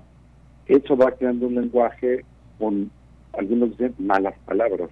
Y él dice, no hay malas palabras. Lo que pasa es que la gente se asusta, pero las palabras son las que usan del cotidiano. Y él, a través de eso, va hace un lenguaje muy poderoso, un lenguaje poderoso que incluso monta obras de Shakespeare o de Cervantes o de algunos españoles. Sin embargo, ese lenguaje fuerte y todo recupera, el, como dirían, en punto y coma, lo que es la tradición de del teatro clásico español o el teatro de, de Shakespeare, ¿no? Esta, esta visión de organizar eh, una, una experiencia literaria de este calibre, ¿cómo, cómo se logra? ¿Cómo se logra, este Felipe? Es una pregunta que yo a lo largo de muchos años no te he hecho, que es eh, ¿cómo, cómo financia los documentales? ¿Cómo se insertan? Ahora es muy es, es un motivo de festejo que una feria tan importante y que tiene tanto sentido en el, en el norte del país como la de Tijuana eh, lo incluya como un, como un evento estelar, que es, que es algo muy importante y sobre todo contando ya como se ha ido armando ladrillo a ladrillo también la cineteca, la cineteca en Tijuana, la cineteca Carlos Monsiváis que armó Carlos Arabia, es algo, un- un- algo muy importante, pero ¿cómo se construye? Primero se hace y luego se pide que se inserte esto en nuestra tradición literaria, en nuestra tradición cultural, este, ¿por qué, por qué hacerlo? ¿Cuál es el, cuál es el sentido? ¿Es una tarea histórica? ¿Es una especie como, este, como de, de, de de vocación de Felipe? ¿Cómo, ¿Cómo lo has hecho? Pues yo la, la verdad es que el, casi siempre, no casi siempre, siempre yo este, voy entrevistando, por ejemplo, cuando yo- voy recreando en el caso de, de Baja California, eh, hice, bueno, que hice 17 documentales sobre artistas de Baja California, incluyendo, pues recorriendo todo, ¿no? O sea, Tecate, este, eh, Mexicali, Ensenada, eh, Rosarito y Tijuana, ¿no? O sea, que son como el círculo de, de, pues, de vida y de arte en Baja California. Es, voy entrevistando a alguien porque yo estoy hablando de 2008, 2007 que inicié los documentales. Yo no conocía a todos los artistas de ahí, porque yo recupero no solamente los artistas famosos, o en esa época no eran tan famosos, sino que los voy articulando a través de la charla con ellos y reconstruyendo el entorno cultural. Van diciendo, bueno, esto es muy importante, por ejemplo, un pintor, por decir, Rubén García Benavides, ¿no? que hace unos, unas este, propuestas eh, me- de perspectivas casi infinitas a través de lo abstracto. Y entonces voy y entrevisto a, a este a Rubén García Benavides y así voy re- reconstruyendo el entorno que podemos decir que se da a través del intercambio de ideas con los artistas. Pero eh, fundamentalmente una parte es, a mí me pagaban, no, en una parte me pagaban la, este, las presentaciones, por ejemplo en el Festival de Octubre yo presentaba cinco o cuatro documentales y a mí me pagaban por función y eso me permitía eh, recuperar lo invertido y que me diera la base para poder este pues para poder eh, seguir este, haciendo los documentales pero en realidad yo digo que es una cosa de hace muchos años y ahora yo estoy un poco más agudizada pero no hay mucho dinero para del- de- en la cultura y ahora menos. Y no hay como una una visión de largo plazo de las instituciones culturales o que o que deberían de atender o tutelar la cultura no hay una visión de largo plazo de cómo ir articulando toda esa memoria como la que vemos en, Dolce Vele o la BBC o BBC de Inglaterra, como Francia o Italia, cómo van creando a través de sus autores una memoria histórica. Y no, no hay, no hay, este, yo digo que invertí mucho de mi capital personal este, en ir creando toda esta historia de la, de, la literatura, el arte, eh, con la idea de, de poder eh, decirles, ok, ya tengo todo esto y pues tómenlo. Este, vamos a hacer una negociación y quédense con todo esto. Y la verdad es que ha sido muy difícil, ¿no? Es muy complejo, muy complejo, pero pues eh, ya te metiste en esto, pues ya no le pasa. Felipe, Felipe, para qué, que cuéntanos, cuéntanos del, del, público que es también, que son también lectores o potenciales lectores. ¿Qué relación se establece entre el documental literario, eh, un documental, un, material que es audiovisual, pero que también se coloca como una pieza literaria en sí misma y que, y que tiene además esa eh, eh, la, la bondad, la capacidad de ser un vehículo de difusión literaria, de difusión artística, que, que da contexto, que brinda contexto al, lector, al espectador, a los potenciales lectores? ¿Cómo se da esta relación? Pues eh, fíjate que, es muy rica, muy rica porque a través del documental como que van redescubriendo, van redescubriendo el autor. O sea, porque finalmente cuando uno está acostumbrado a tratar a un sea músico, sea poeta o literato, generalmente no le das la profundidad o el contexto que lo rodea o hacia dónde va o hacia de dónde viene. Entonces cuando ven el documental empiezan a ver con más profundidad los temas, de dónde vienen, cómo lo están tratando y en el contexto de la literatura nacional o principalmente iberoamericana, de dónde viene esa, y en ese sentido le da una riqueza en la interpretación y en el lugar que le corresponde a ese artista. Yo creo que es una de las es uno de los puntos importantes de que les da el documental. Pues Felipe, pues eh, eh, ¿qué, ¿qué, es qué es lo que qué es lo que viene y qué es lo que está en, en toda esta en toda esta búsqueda. Hay eh, posibilidades de este de, reunirlos, de antologarlos, de colocarlos en otros en otros ámbitos de la cinematografía. No sé, pienso en ámbitos del documental que son importantes, no sé, como Filmin Latino, algunas plataformas como Netflix. Esta esta calidad de, eh, de imagen y de requisitos para estar en los grandes formatos, este, hacia hacia dónde va Felipe. ¿Qué es lo que qué es lo que esperas hacer más adelante? Fíjate, a ver, antes de eso, hacer una reflexión sobre lo de Gabriel Trujillo que se llama Mexicali Noir. Sí. Que Mexicali, que es una, una recreación, este no es una recreación, su obra literaria, bueno, este, tiene como, ahorita debe tener más de 200 libros. Sí. Este, entre ensayos históricos, ciencia ficción, y lo que yo tomé de él fue un personaje que se llama Miguel Ángel Morgado, detective de la frontera, sí. donde a través de ese detective privado que es experto en derechos humanos, reconstruye todos los grandes problemas de la frontera, tráfico de órganos, tráfico de personas, tráfico de drogas, eh, este tráfico de influencias, etcétera. Entonces te da una visión de, pues, yo lo entrevisté, pues estamos hablando hace 15 años, y parece que todos los temas que aborda este Gabriel Trujillo en su, su saga de los cuerpos está viva, continúa. El mismo caso es el, es el de Federico Campbell, que habla de cómo la, la, mafia siciliana o el concepto de la mafia siciliana, la crítica a las corporaciones policiales, a la centralización del poder, al vínculo del entre él dice entre los delincuentes y el poder, este dice este, siempre existe y una cosa que siempre un enunciado que saca también de Sacha donde dice en México no puede haber novela policíaca porque nunca sabes cuándo cuando los policías son delincuentes y cuando los delincuentes son policías. Entonces, eso, eso es parte de, ese entorno. Y en el mismo sentido también está la, la obra de Ángel Sagray, como que a pesar de que yo empecé a documentar los tiene, su obra es viva y es vigente. Y parece que te está narrando lo que está sucediendo en el país.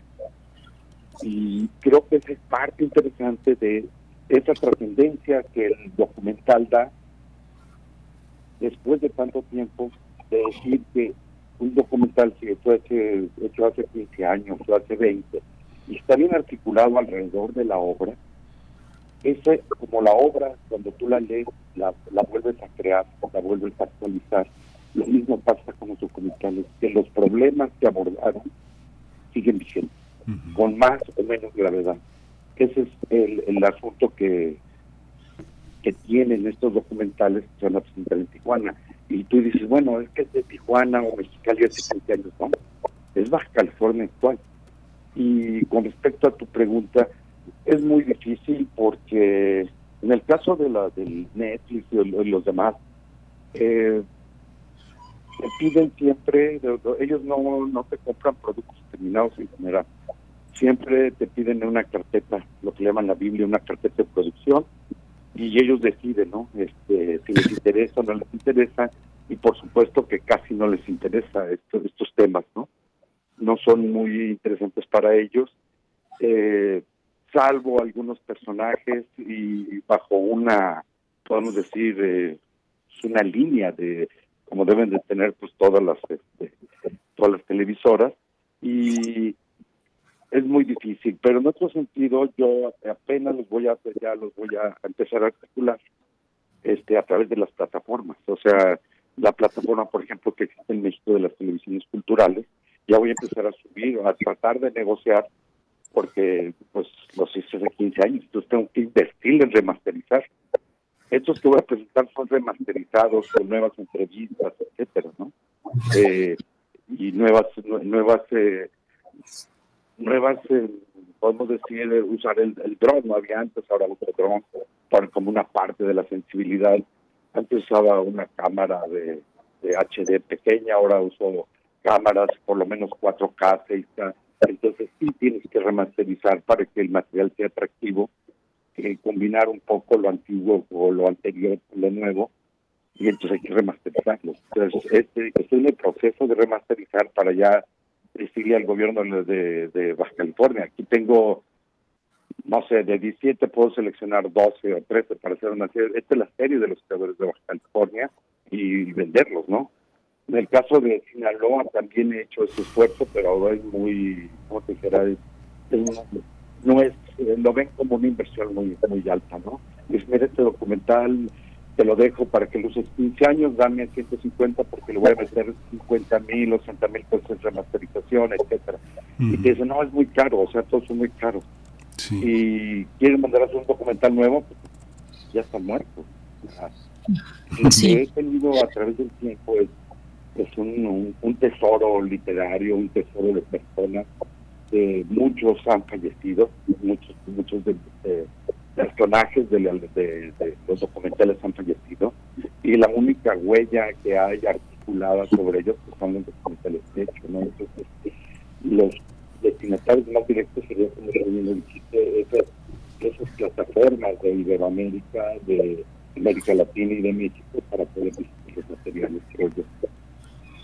Sí, pues Felipe Parra, muchas gracias. Eh, estemos atentos, atentas en el Centro Cultural Tijuana, el SECUT, en la en el marco de la Feria del Libro de Tijuana, en su trigésima octava edición. Estos tres documentales, el sábado a las 19 horas, Federico Campbell, Las claves de la memoria, eh, el domingo a las 16 horas, Gabriel Trujillo, Mexicali Noir y Ángel Norzagaray, Los trabajos y los días, 17 horas del domingo 16 de julio. Muchas gracias, Felipe Parra, Cineasta directo. Al contrario, muy, muy, amables por, por dar el foro ¿no? para la difusión de, estos trabajos. Muchas gracias, Felipe. Hasta pronto. No, al contrario, muy amable, Hasta, pronto. muchas gracias. Pues nosotros vamos a hacer una pausa musical, es una complacencia que nos hace Miguel, eh, Miguel Gemirán eh, a cargo de Credence, esta canción que se titula Who Stop the Rain.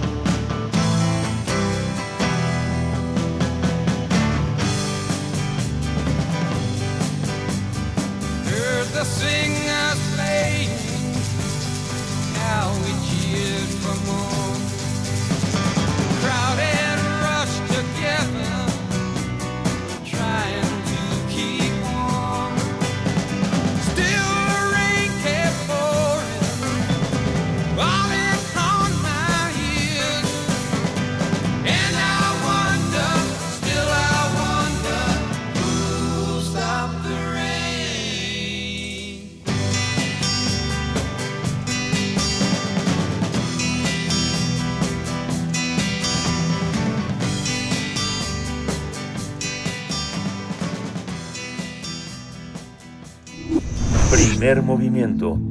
Hacemos comunidad con tus postales sonoras. Envíalas a primermovimientounam.gmail.com 8 con 39 minutos y tenemos algo muy especial para ustedes, para la audiencia de primer movimiento, para empezar muy bien este fin de semana. Y se trata de cortesías, de pases dobles desde eh, el Vicio, desde el Teatro Bar El Vicio, Madrid número 13 en Coyoacán, Ciudad de México. Y, se trata, ya ustedes le dieron una buena eh, pues revisada a lo que el día de ayer, a esta propuesta dirigida por Nora Huerta, Salón de Belleza, La Realeza, donde la plebe eh, la plebeya que entra se convierte en condesa. Bueno, con un elenco eh, integrado por eh, las casas, por Cristina Arevalo, Janine Heredia, Ara Torres López, y tendrá lugar el día de hoy, es para la función del día de hoy, viernes 9.30 de la noche, 21.30 horas, y son tres pases dobles para la función del día de hoy, 7 de julio, mm, que se van a ir por Twitter. Así es que vayan, vayan a nuestra cuenta de Twitter, arroba P Movimiento.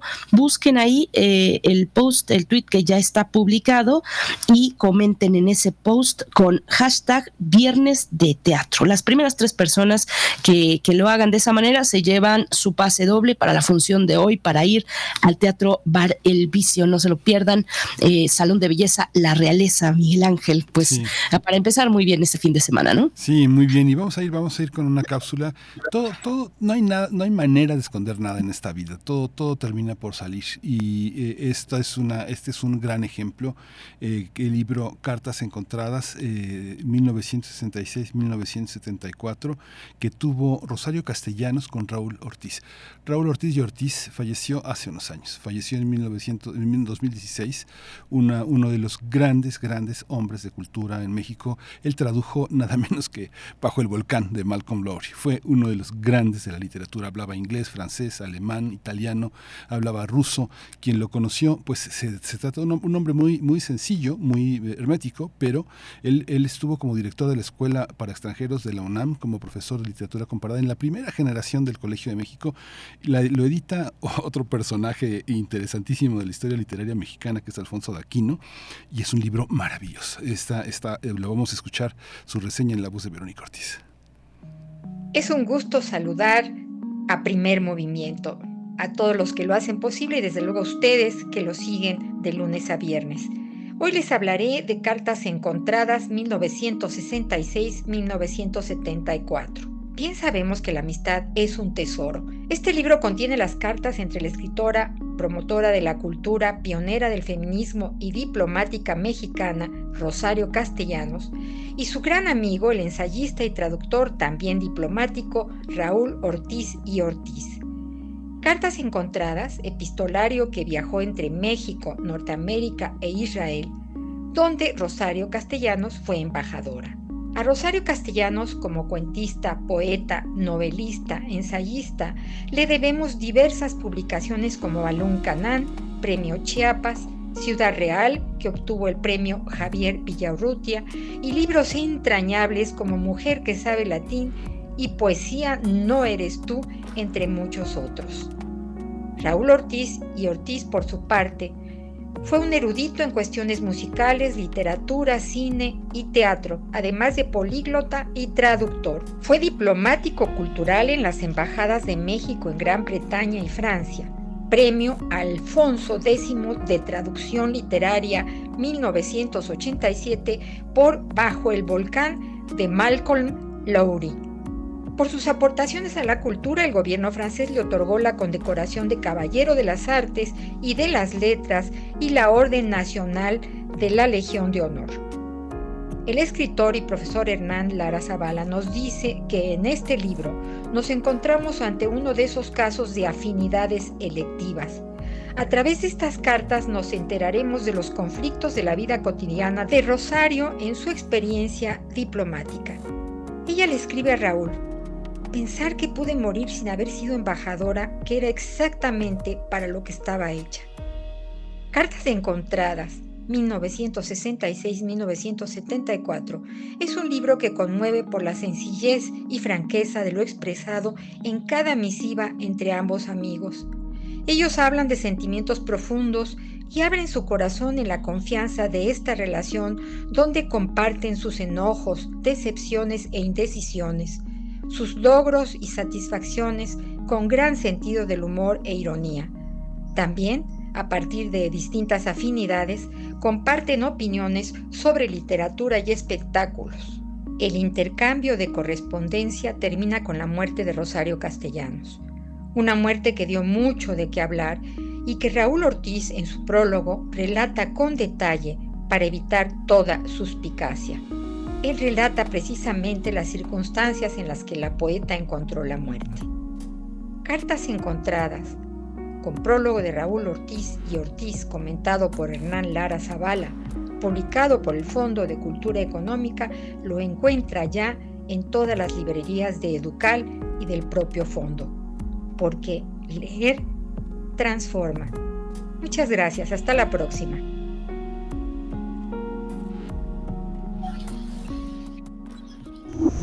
Primer movimiento. Hacemos comunidad en la sana distancia.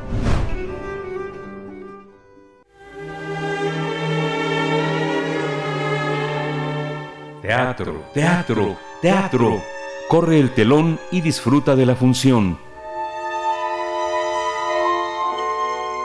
El dramaturgo argentino Javier Daulte presenta en nuestro país Criminal, una obra que narra las pugnas entre una pareja y sus respectivos psicoanalistas, quienes harán todo lo posible para impedir que se cometa un crimen, un homicidio doloso. Bajo la del venezolano Jesús Delgado. Esta puesta eh, es una mezcla, esta puesta en escena mezcla una historia policial con comedia, mientras se parodian las teorías y prácticas del psicoanálisis. Es una tragicomedia que roza en lo absurdo, pero que nos hace reflexionar en las relaciones interpersonales que en algún momento pueden querer cometer un asesinato. Además de las actuaciones de los alumnos del Grupo Emergente, la obra también destaca por su escenografía, que implica el diseño espacial y el recorrido de los personajes, ya que van pasando de una escena a la otra sin que se detengan nunca. Criminal se va a presentar del 9 de julio al 13 de agosto, los domingos a las 6 de la tarde, en el Centro Cultural El Hormiguero en la Ciudad de México y vamos a conversar sobre esta obra de teatro. Nos acompaña su director, Jesús Delgado, director de esta obra, Criminal. Buenos días, Jesús Delgado. Bienvenido a Primer Movimiento. Te saludamos, Miguel Ángel Quemain y Berenice Camacho. ¿Cómo estás? Hola, buenos días. Muchas gracias, Berenice, Miguel Ángel. Un gusto para mí. Un gusto, Jesús Delgado. Luis Fernando Soriano es actor, forma parte de, del elenco de esta obra. Bienvenido, Luis Fernando Soriano. Buenos días. Hola, ¿cómo está? Espero que estén muy bien. Muchísimas gracias por el espacio.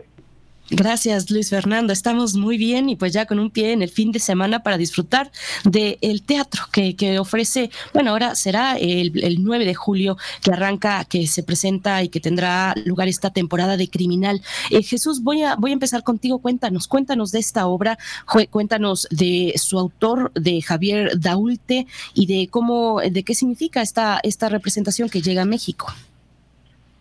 Sí, estamos muy contentos en, Grupo Emergente de poder estrenar este texto criminal. es considerado uno de los de los textos como representativos del nuevo teatro latinoamericano. Eh, estrenó en los noventas y le permitió a su autor, Javier Raute, ser conocido en toda Latinoamérica por, por el buen manejo ¿no? de la situación dramática, la profundidad del, del, texto, pero a la vez eh, lo divertido que resulta. Es una tragicomedia, eh, cuenta la historia de una pareja eh, poco tóxica que va a tratarse con diferentes psicoanalistas, los cuatro personajes son la pareja y los dos psicoanalistas, y eh, hay una relación transferencial, eh, se relaciona el, psicoanalista con uno de sus pacientes y esto genera todo un conflicto ético y moral eh, sobre los límites no de, de estas profesiones en donde es indispensable mantener una distancia no con relación al, al paciente se establece un crimen pasional pero el espectador es invitado a descubrir quién lo comete quién es la víctima eh, porque es un entramado de, mentiras, de secretos. Eh, entonces nos toca un poco ser detectives en esta historia y a la vez reflexionar ¿no? sobre, sobre nuestro comportamiento en la sociedad, porque nos podemos ver identificados con cualquiera de los personajes. Eh, cuéntanos, Luis Fernando, ¿cómo, ¿cómo describes tú esta obra? Por supuesto, desde tu lugar como actor, y háblanos un poco de los alumnos del grupo emergente. Con respecto a la obra, pues ya comentaba Jesús, tiene muchos matices, este, este juego de las mentiras, pero bueno, todo esto va combinado con comedia. Este, yo creo que es una gran opción para que se pueda ahí disfrutar, pueda gozar, pues aquellos fanáticos que les gusta la temática del cine negro, pues bueno, la van a ver ahí bastante presente, ¿no? Esa aura la va a mantener en todo el tiempo con respecto a mis compañeros, pues bueno, algunos con algunos he estado trabajando desde hace año y medio, pero pues bueno, ya con el último nivel del curso que parte Jesús, pues bueno, hemos los últimos seis, siete meses trabajado arduamente para poder ahí estar pues presentándoles lo que va a ser el trabajo en escena. Por ejemplo, va a haber tres elencos con los cuales este, el público va a poder pues, ver distintas versiones de lo que es el, texto de Laute. Mi elenco va a estar conformado por Libertad Basurto, va a estar también Armando Eligio y obviamente Jair Arriaga, Arriaga perdón, este, ahí nosotros cuatro vamos a estar ahí presentando lo que son los personajes de Doctora Bueras, eh, Diana, Carlos, y pues bueno, le vamos a dar un toque que yo creo que la gente les va a dar un, no sé, yo creo que va a ser algo que les va a encantar. Hay una Ahí está la de los ahí está la, ahí está la que vende cosas. es, la, es, la, es, la, vida de la ciudad. Bueno, Jesús, eh, hay que hay que hay que comentar que Jesús Delgado es un es uno de nuestros grandes directores. Ya desde 2002 está eh, trabajando activamente en México, tanto en televisión como en cine, como en, en, teatro y no y por fortuna no deja el teatro porque es uno de los territorios en los que él es él es un maestro, pero Jesús, aquí, por ejemplo, eh, eh, sería el colmo que un dramaturgo argentino como él no, produjera una obra sobre el psicoanálisis. Aquí hay algo más que el psicoanálisis, que es lo anecdótico, pero también hay una parte que moviliza a la pareja que son deseos ajenos a la, a la, a la pareja. ¿Cómo la pareja eh, logra, logra, logra desapegarse de esos deseos que en, este, en esta obra son del analista, pero en realidad son de los padres, de los hermanos, de los cuñados, de los amigos de la oficina. ¿Cómo, se, cómo, cómo lograr escénicamente mostrar esa sujeción, esa dependencia que tenemos los seres, los seres, los seres urbanos, vivos, este, de depender de todo el que dirán? ¿no? Es, es un poco esa intimidad que que nos arroja en, en, los brazos de alguien que no es para nosotros, ¿no? que es un poco la figura del analista en este caso como metáfora. ¿no? Sí, muy bien, muchas gracias por tus palabras, Miguel Ángel, siempre muy agudo en la observación. Eh, eh, más allá ¿no? de, la, de la anécdota está una reflexión sobre nuestra más profunda humanidad, ¿no? Y, y, es una, una eh, un cuestionamiento, una sátira sobre el, mundo urbano y cómo el, ser humano pues lucha con, con sus instintos eh, dentro de, un conglomerado social. Eh, en este caso, la pareja pues se ve en esta disyuntiva de acercarse o, coquetear con la infidelidad.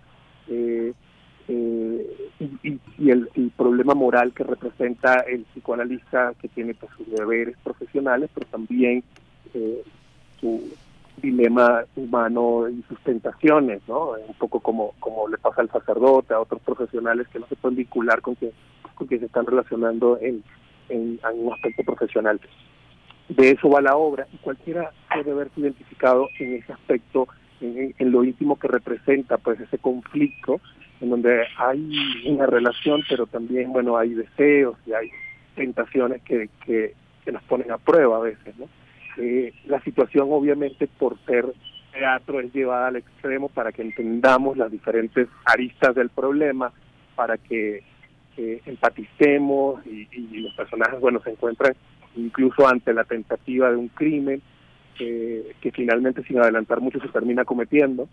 Eh, al principio ya se revela que hubo un crimen y entonces es la invitación al espectador a tratar de descifrar qué pasó y quién tiene mayor o menor responsabilidad.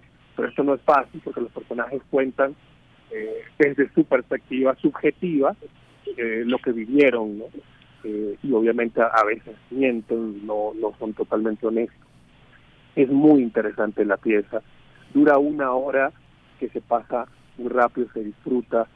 Yo tenía muchos años queriendo hacer este texto, conozco al autor, lo admiro muchísimo, ha trabajado en Argentina desde los noventas con los mejores actores, o sea, es un director muy top, ha venido a México, ha dirigido a grandes actores de aquí, eh, y en esta oportunidad nos, permite generoso eh, representar este texto con este grupo de talentos. Eh, Luis Fernando, que nos acompaña hoy, es eh, uno de los protagónicos del elenco que estrena este domingo, es periodista, hay otros que son psicólogos.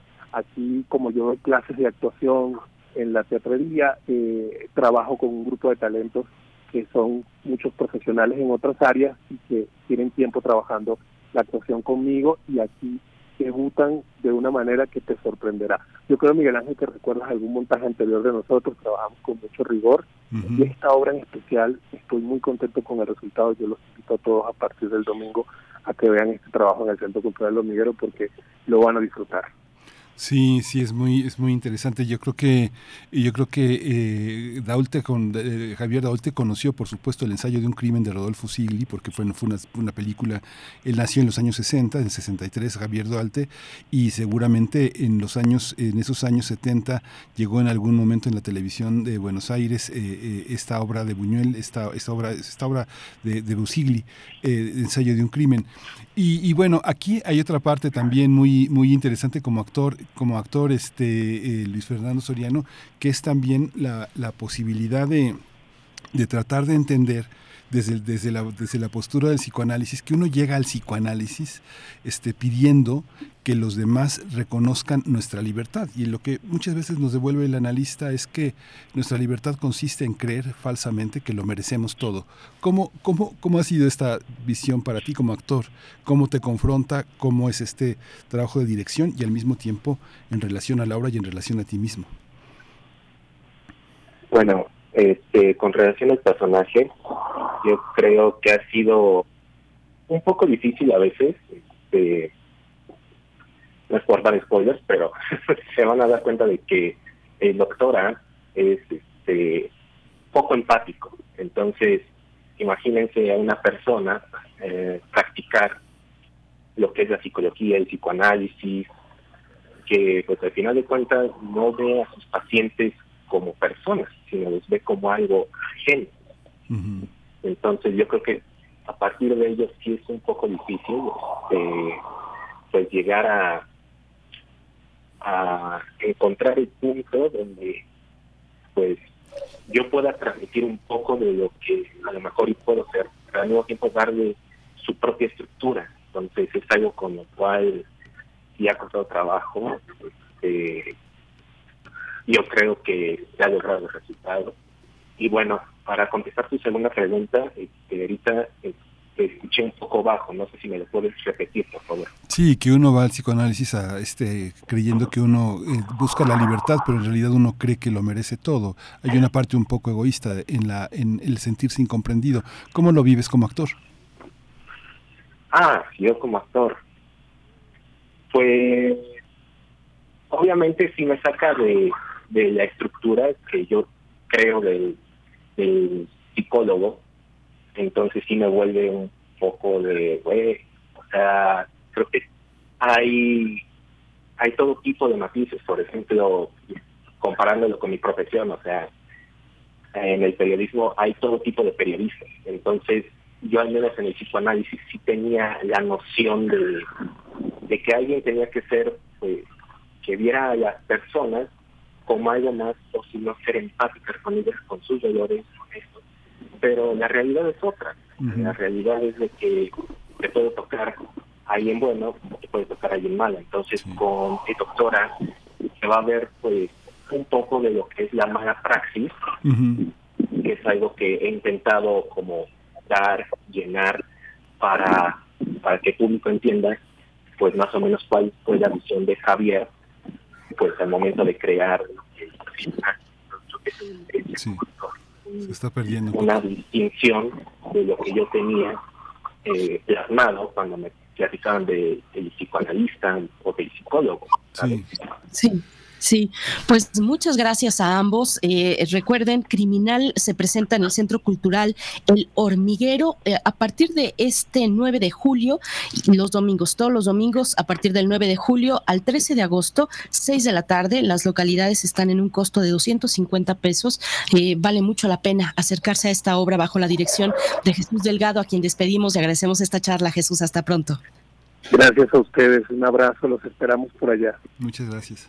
Por supuesto, muchas gracias. Igualmente, Luis Fernando Soriano, actor de esta obra, un, un, saludo, un abrazo, muchas gracias. Un saludo también a los alumnos del Grupo Emergente. Hasta pronto. Por supuesto, nos vemos, Berenice, Miguel. Hasta luego. Pues vamos a ir, ya, nos, ya no nos alcanzamos a ir con música, nos, son las 9 de la mañana, quédese con nosotros, volvemos en un par de minutos.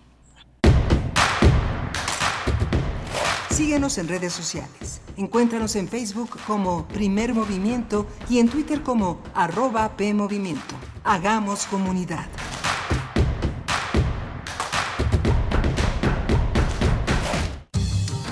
La ciencia que somos. La ciencia que somos. Iberoamérica al aire. Descubre la ciencia que está presente en tu día a día a través de cápsulas, reportajes, entrevistas y reportes en vivo. Viernes de 10 a 11 horas por el 96.1 FM. La ciencia que somos. Iberoamérica al aire. Una coproducción de Radio UNAM y las direcciones de divulgación de la ciencia y de las humanidades.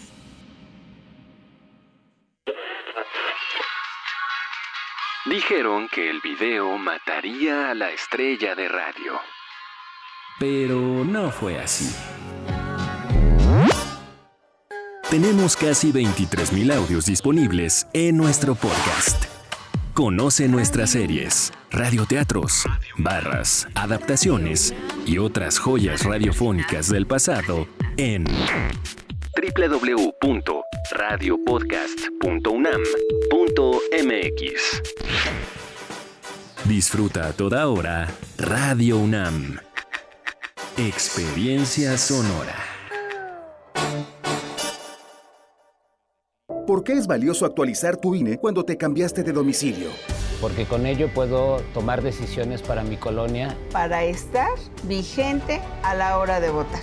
Porque ahora yo vivo aquí y pertenezco ahora a este lugar. Porque podemos formar parte de las elecciones en nuestra colonia. Si te cambiaste de casa, avísale al INE y sé parte de quienes toman las decisiones en tu nueva comunidad. Haz tu cita en INETEL 804-33-2000 o en INE.mx. INE. El fentanilo es una de las drogas más peligrosas que puedes probar. Es muy difícil detectarlo. No tiene olor ni sabor. Te lo pueden ofrecer en polvo blanco, pastillas o aplicado en pequeños pedazos de papel. También lo mezclan con gotas para los ojos o aerosol nasal o lo añaden a dulces o golosinas. Por eso, cuando te ofrezcan cualquier sustancia, la que sea, nunca aceptes. Si te drogas, te dañas. La felicidad que necesitas está en ti, con tu familia, tus amigos y la comunidad. Secretaría de Educación Pública. Gobierno de México.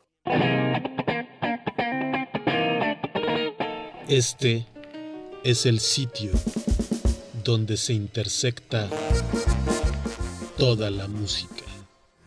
Toda. Intersecciones. Encuentros de la fusión musical. Todos los viernes a las 21 horas por el 96.1 de FM. Radio UNAM. Experiencia sonora. Es muy tedioso hacer siempre lo mismo. No dejes que el aburrimiento apague tu imaginación. Escucha Escaparate 961 con los eventos culturales del momento. Viernes a las 15:15 horas por Radio UNAM. Entretenimiento y cultura. Radio UNAM. Experiencia sonora.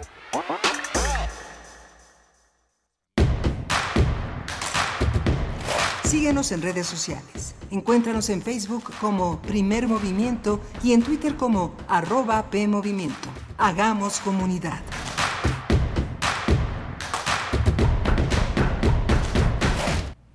Buenos días, estamos de vuelta y ustedes escuchan primer movimiento Radio UNAM en el 96.1 de la frecuencia modulada y el 860 de amplitud modulada en esta mañana de viernes 7 de julio, donde ya se va asomando el sol, ya va calentando un poquito después de la lluvia muy copiosa el día de ayer, eh, muy complicada que se pusieron algunos, eh, eh, algunos lugares en la ciudad, en la capital y también, por supuesto, en otros estados. Pero acá, acá en la Ciudad de México, ya empieza a salir el sol, por lo menos un momento, bueno, pues ya no, ya no sabemos cómo ponernos de acuerdo, que si sale demasiado el sol y nos da mucho calor, pero también que si viene a iluminarnos un poco, a calentarnos un poco después del fresco de ayer en la noche, bueno, pues estamos con ustedes en este viernes 7 de julio del 2023 con Rodrigo Aguilar a cargo de la producción ejecutiva, Arturo González en los controles técnicos, Miguel Ángel Quemain en la conducción allá en cabina. Ahora estamos, bueno, yo al menos estoy de manera remota por esta decisión que tuvo mi garganta de irse de vacaciones antes que yo, eh, pero bueno, con mucho esfuerzo haciendo este enlace. Miguel Ángel, ¿cómo estás? Buenos días. Hola Berenice, buenos días a todos nuestros radioescuchas. Muy bien, una, una, dos horas interesantísimas a lo largo de desde las 7 de la mañana hasta esta, hasta ya avanzadas las 9 de, 9 de la mañana. Una, una propuesta teatral interesante de Jesús Delgado, venezolano, afianzado en México ya desde hace una década, poco más de una década, y con un teatro criminal muy interesante. Siempre los pobres psicoanalistas, los pobres psicólogos son el plato fuerte de las, de las parodias, de las burlas y de la falta de fe en la, en la, en la cuestión mental de la salud mental, pero bueno, muy interesante porque en realidad es una metáfora de muchas cosas. La mala práctica es una cosa que, que, abunda, que abunda. Los, los charlatanes y los malos profesionistas están, están en todas partes, en la, en la medicina, en la medicina especializada, están en, en muchas prácticas que sabemos que desgraciadamente pues hay que señalarlas y hay que también ponerlos en alerta de que no, no son los dioses de la verdad, ¿no? Así es. Sí, eh, queremos ver las malas prácticas solamente en la comedia y en un thriller como este que mezcla la comedia y la tragedia. No se lo pierdan en un lugar muy importante también que es el Centro Cultural El Hormiguero, que ha eh, hecho comunidad en su entorno, ha salido a buscar a los públicos, eh, no solamente esperando que el público se acerque, sino que pues haciendo una misión de hacer comunidad, realizando pues algo que no es nada sencillo, es pues asistir eh, a los espacios de la comunidad y hacer esos lazos para eh, pues tener una relación a partir del teatro y de las artes. Centro Cultural El Hormiguero que recibe esta propuesta escénica criminal. Pues bueno, ahí tuvimos hace un momento esta conversación, algo breve, pero esperamos eh, pues sustancial para ustedes y para que se animen a acercarse los domingos próximos, a partir del 9, a partir de este domingo 9 de julio y hasta el 13 de agosto, 6 de la tarde, criminal en El hormiguero. Y bueno, saludos a las personas que están por acá en redes sociales, que bueno, pues sí, ya estamos en el último día de, eh, pues en vivo, antes de las vacaciones, el que cierra el semestre para nosotros aquí en primer movimiento. Vamos a volver el 24 de julio, ya cuando empiece el periodo interanual en la UNAM, cuando acabe el periodo de vacaciones e inicie el interanual. Y les vamos a dejar durante las siguientes dos semanas con una selección de temas que tuvimos aquí en la conversación durante este semestre y que consideramos temas valiosos para volver a disfrutar, sobre todo disfrutar porque eh, van a escuchar eh, mucha literatura, van a escuchar propuestas literarias, van a escuchar de mucha cultura para acompañar sus vacaciones en estas dos semanas que estaremos eh, pues fuera del aire de esa manera, grabados, y con, programas grabados, pero con esta selección especial que, Rodrigo Aguilar pues ha, ha diseñado junto con Violeta Berber para todos ustedes para pues acompañar eh, su descanso. Nosotros también necesitamos descansar y nos dice por acá Julio L. Hernández, último día en vivo a disfrutar sus vacaciones. Los escuchamos en dos semanas, tristeza mil. Sí, Julio, es muy difícil también para nosotros alejarnos de los micrófonos y para muestra de ello, miren esta poca voz que traigo, pero aún así somos necios y nos aferramos al micrófono. Eh, así es que también los vamos a extrañar, no crean que no, no crean que no. Esther Chivis nos dice, Olis, buen día, pasen lindo y excelentes vacaciones. Abrazos a la banda Radionauta. Eh, gracias, Esther Chivis. Bueno, a los que están buscando todavía, preguntando por las, eh, las cortesías del Teatro Valvicio, se fueron. Se fueron volando, así es que en unos momentos daremos los nombres de las personas que ya tienen su pase doble para la puesta en escena Salón de Belleza, La Realeza, así se titula esta puesta en escena, que tendrá, es, es para la función del día de hoy, 7 de julio, 21 a 30 horas, Teatro Bar El Vicio. Así es que van a pasar ustedes una muy buena noche, eh, pues por acá, en Coyoacán. Yo me encuentro muy cerquita, así es que por eso digo por acá, pero, pero bueno, siempre vale la pena. Eh, se llena Coyoacán últimamente cada vez más, pero siempre hay un lugar para, para, para sentarse, para disfrutar de un chocolatito, de un café, de admirar la plaza, de caminar por sus calles y de llegar al Teatro Bar El Vicio y disfrutar del show cabaretero eh, que, nos ofrece Nora Huerta en la dirección de esta, de esta, de este show, Miguel Ángel. Sí, muy interesante y esta obra de la que hablamos esta semana eh, es sobre este salón de belleza ubicado en 1983 con todos los códigos que, que tenían en, un momento muy fuerte el código del amor romántico, de la desventura amorosa, de la reincidencia en el dolor, pues están puestos ahora con humor a la luz de un, nuevo siglo. Suponemos que este siglo es nuevo y que es el 2021 y que no seguimos en el siglo XX. Así que bueno, vale la pena asomarse a ver qué tan actualizado está su corazón y sus, sus emociones en relación al amor y a las decepciones que, que éste ofrece.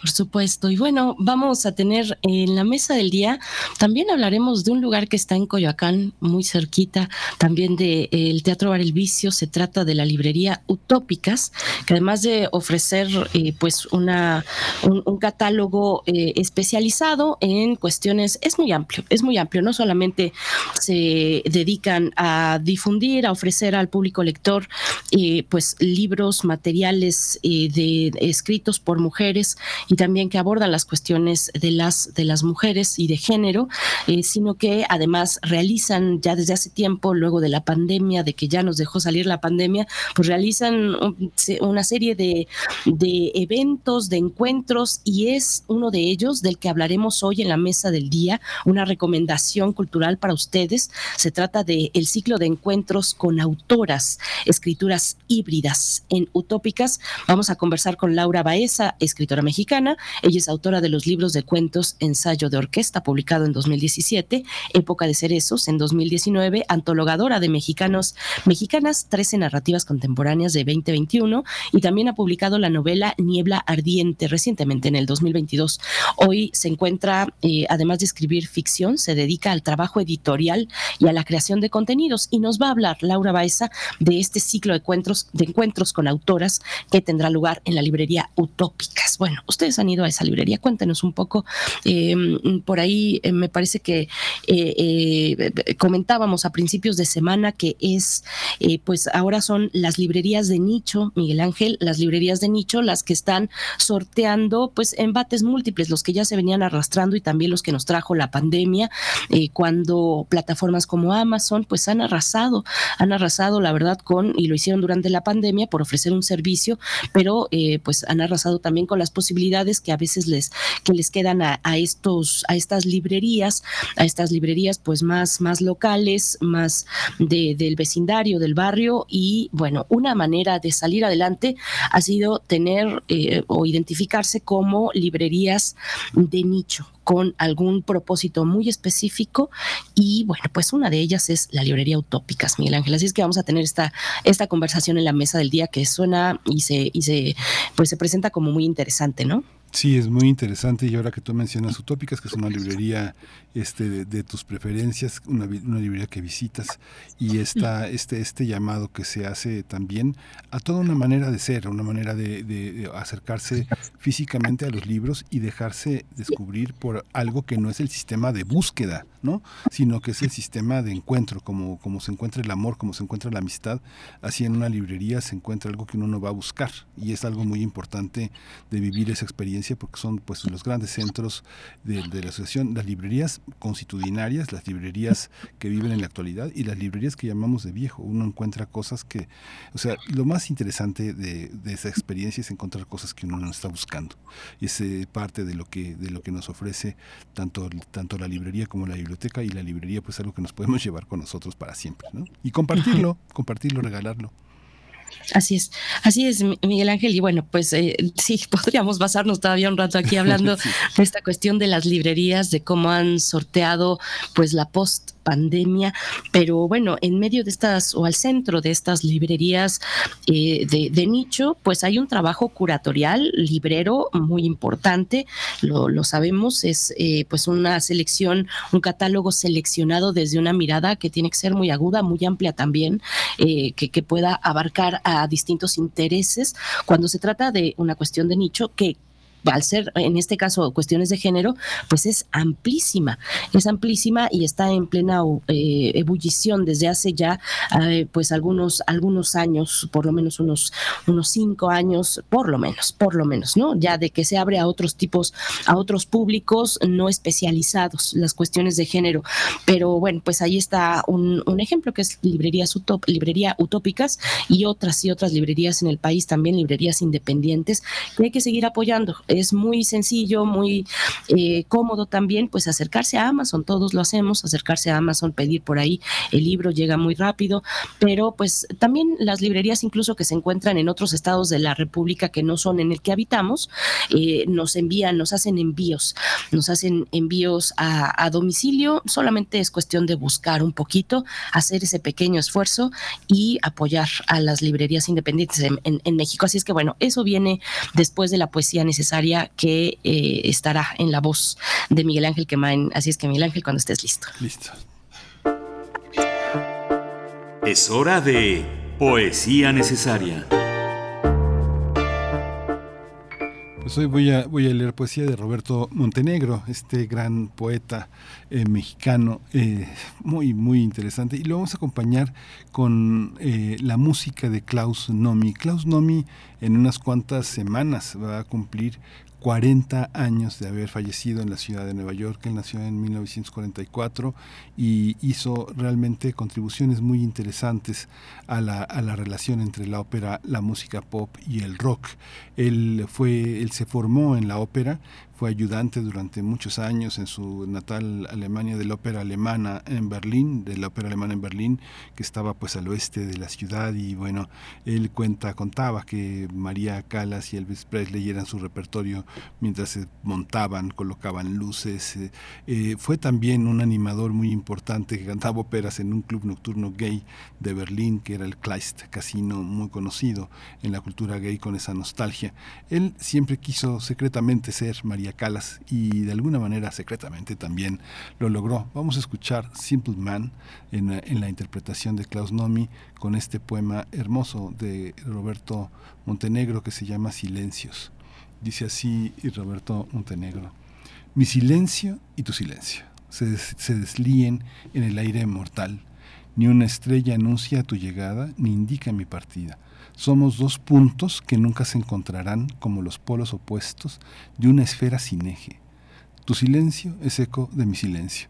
Solamente nuestras lágrimas se unirán para hacerle un collar a la luna desmayada sobre el mar. Sobre la antena alerta, las nubes lloran azul neblina, El barco va en silencio, rompiendo el agua entera, en donde las medusas asustadas palpitan en el cristal de sus raíces. No le digas a nadie el secreto, el secreto tuyo, el secreto mío. Amor y odio es el mismo, disfrazado unas veces de azul, otras veces de azul y otras veces de silencio.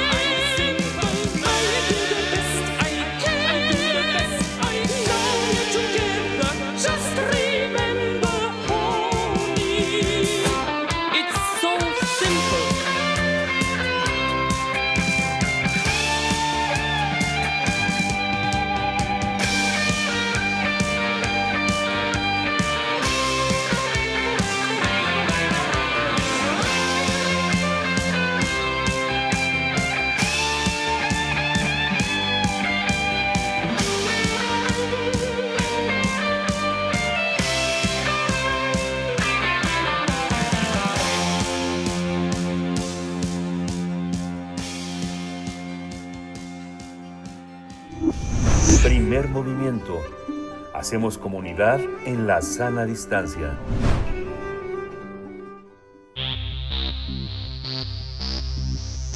De festivales, ferias y más.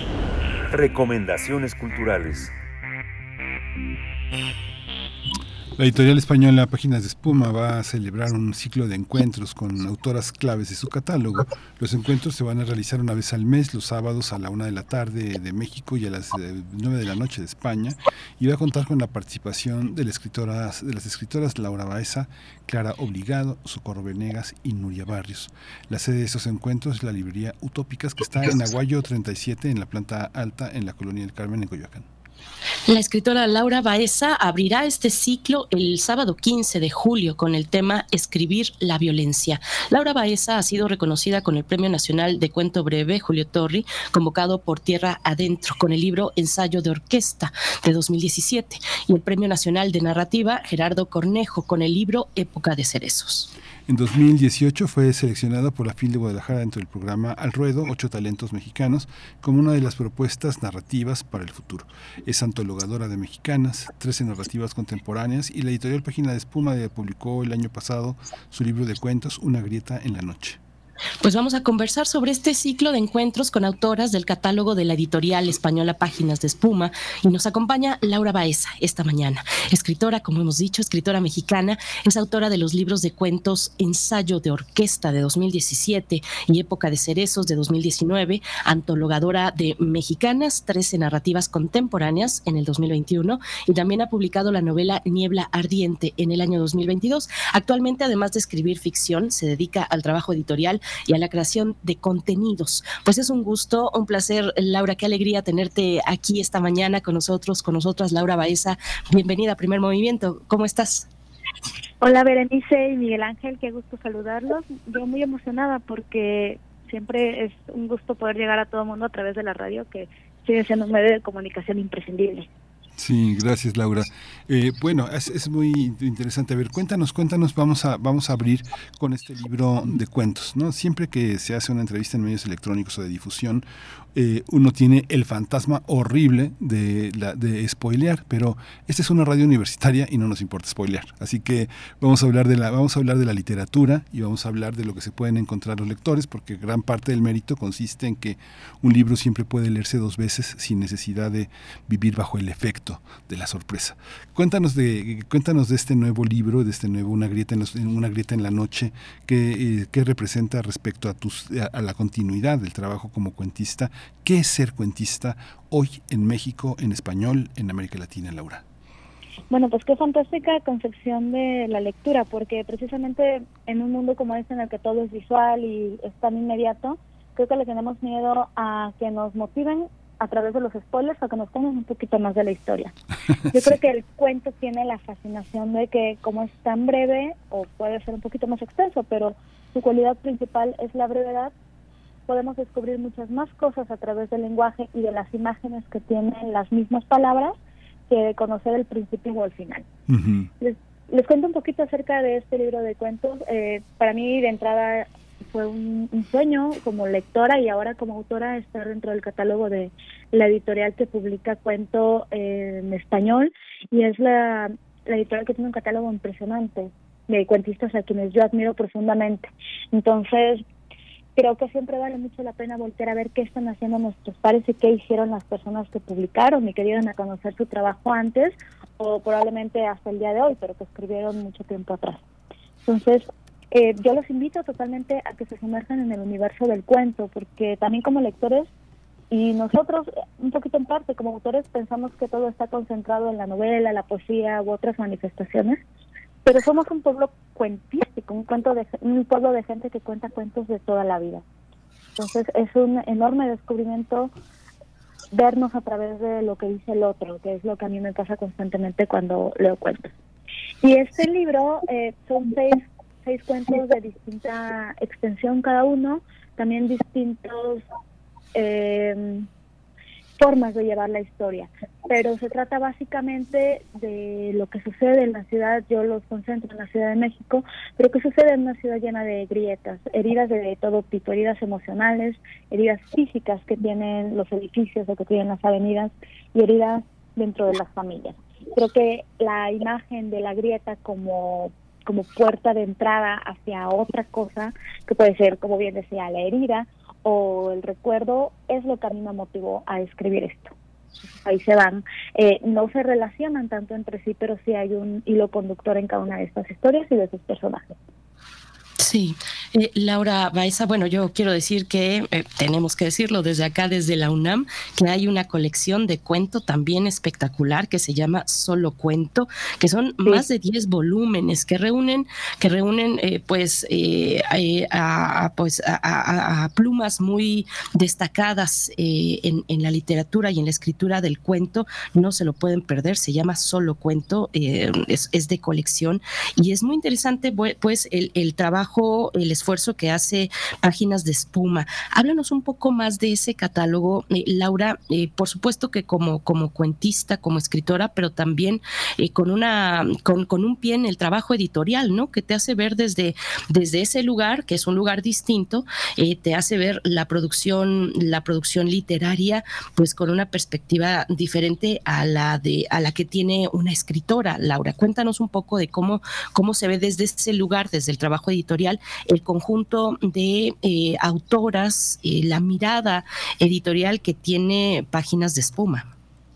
Bueno, ahorita mencionaste algo valiosísimo, y es la colección Solo Cuento, que yo tengo aquí en mi casa eh, muchos de sus ejemplares porque como lectora de cuento crecí con ellos y ahora como autora pues los sigo teniendo como libros de cabecera.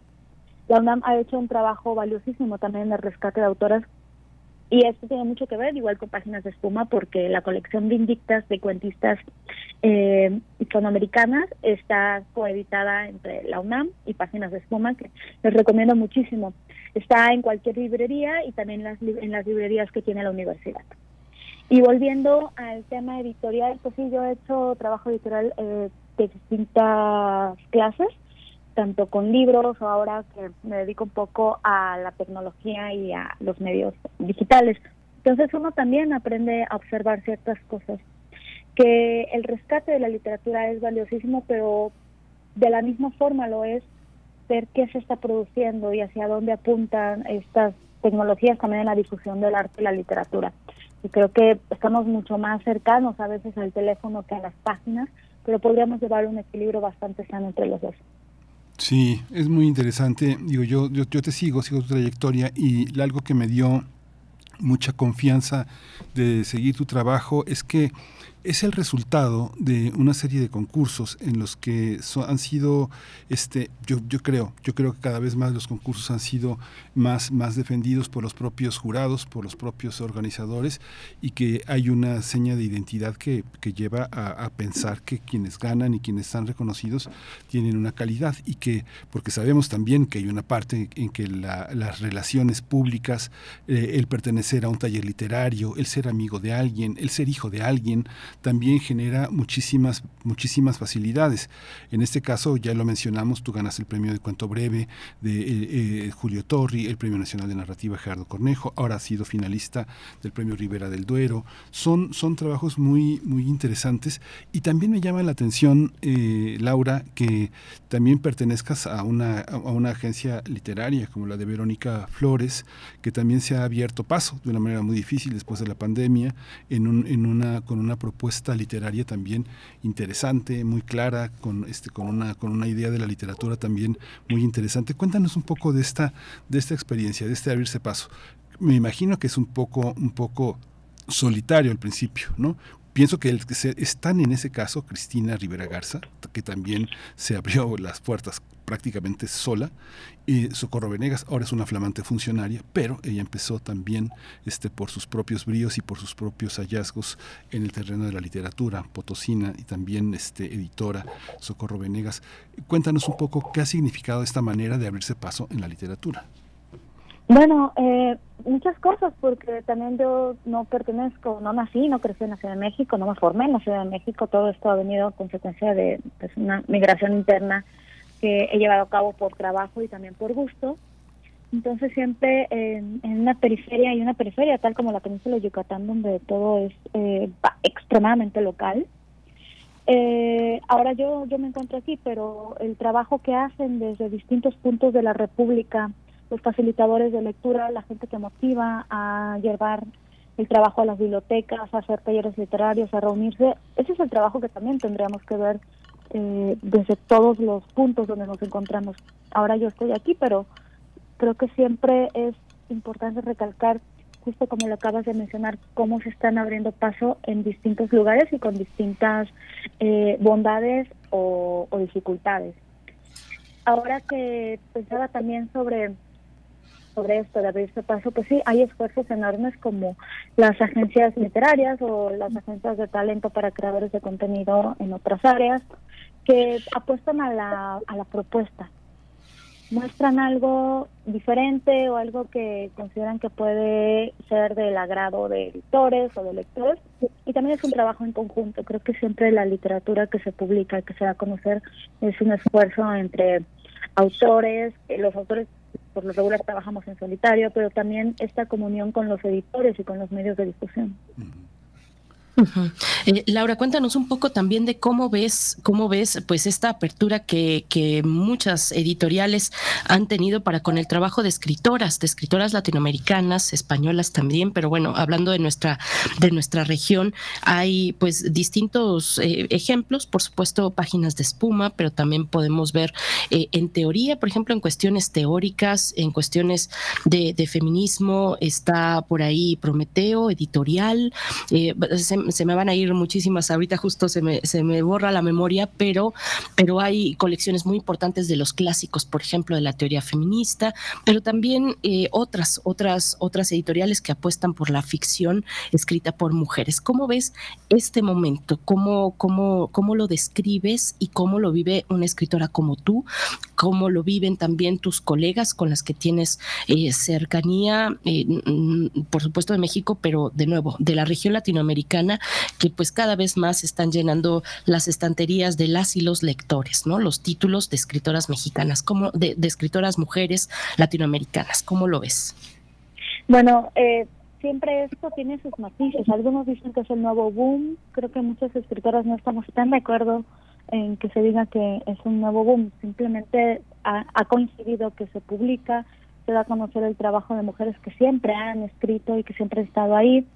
Eh, yo considero que es un momento precioso para la difusión de la literatura, pero también sigue siendo un trabajo en conjunto, porque hay muchísimas editoras arriesgadas que quizás se salen un poco de, del canon y defienden el trabajo de una autora porque creen en ello. Y también hay muchas autoras que si no colocan su trabajo en estos puntos extremadamente visibles, lo colocan de otra forma y luchan por ese trabajo. Y están las lectoras, estamos las lectoras que también cada vez nos interesamos más en una identificación de qué es lo que dice esa autora y cómo eso repercute en mí.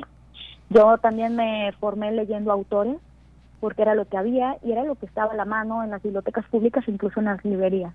Había pocas autoras y las que había, pues creo que tampoco no coincidía tanto con ellas en generación y siempre quedaba ese huequito de saber cómo pensaban las autoras contemporáneas.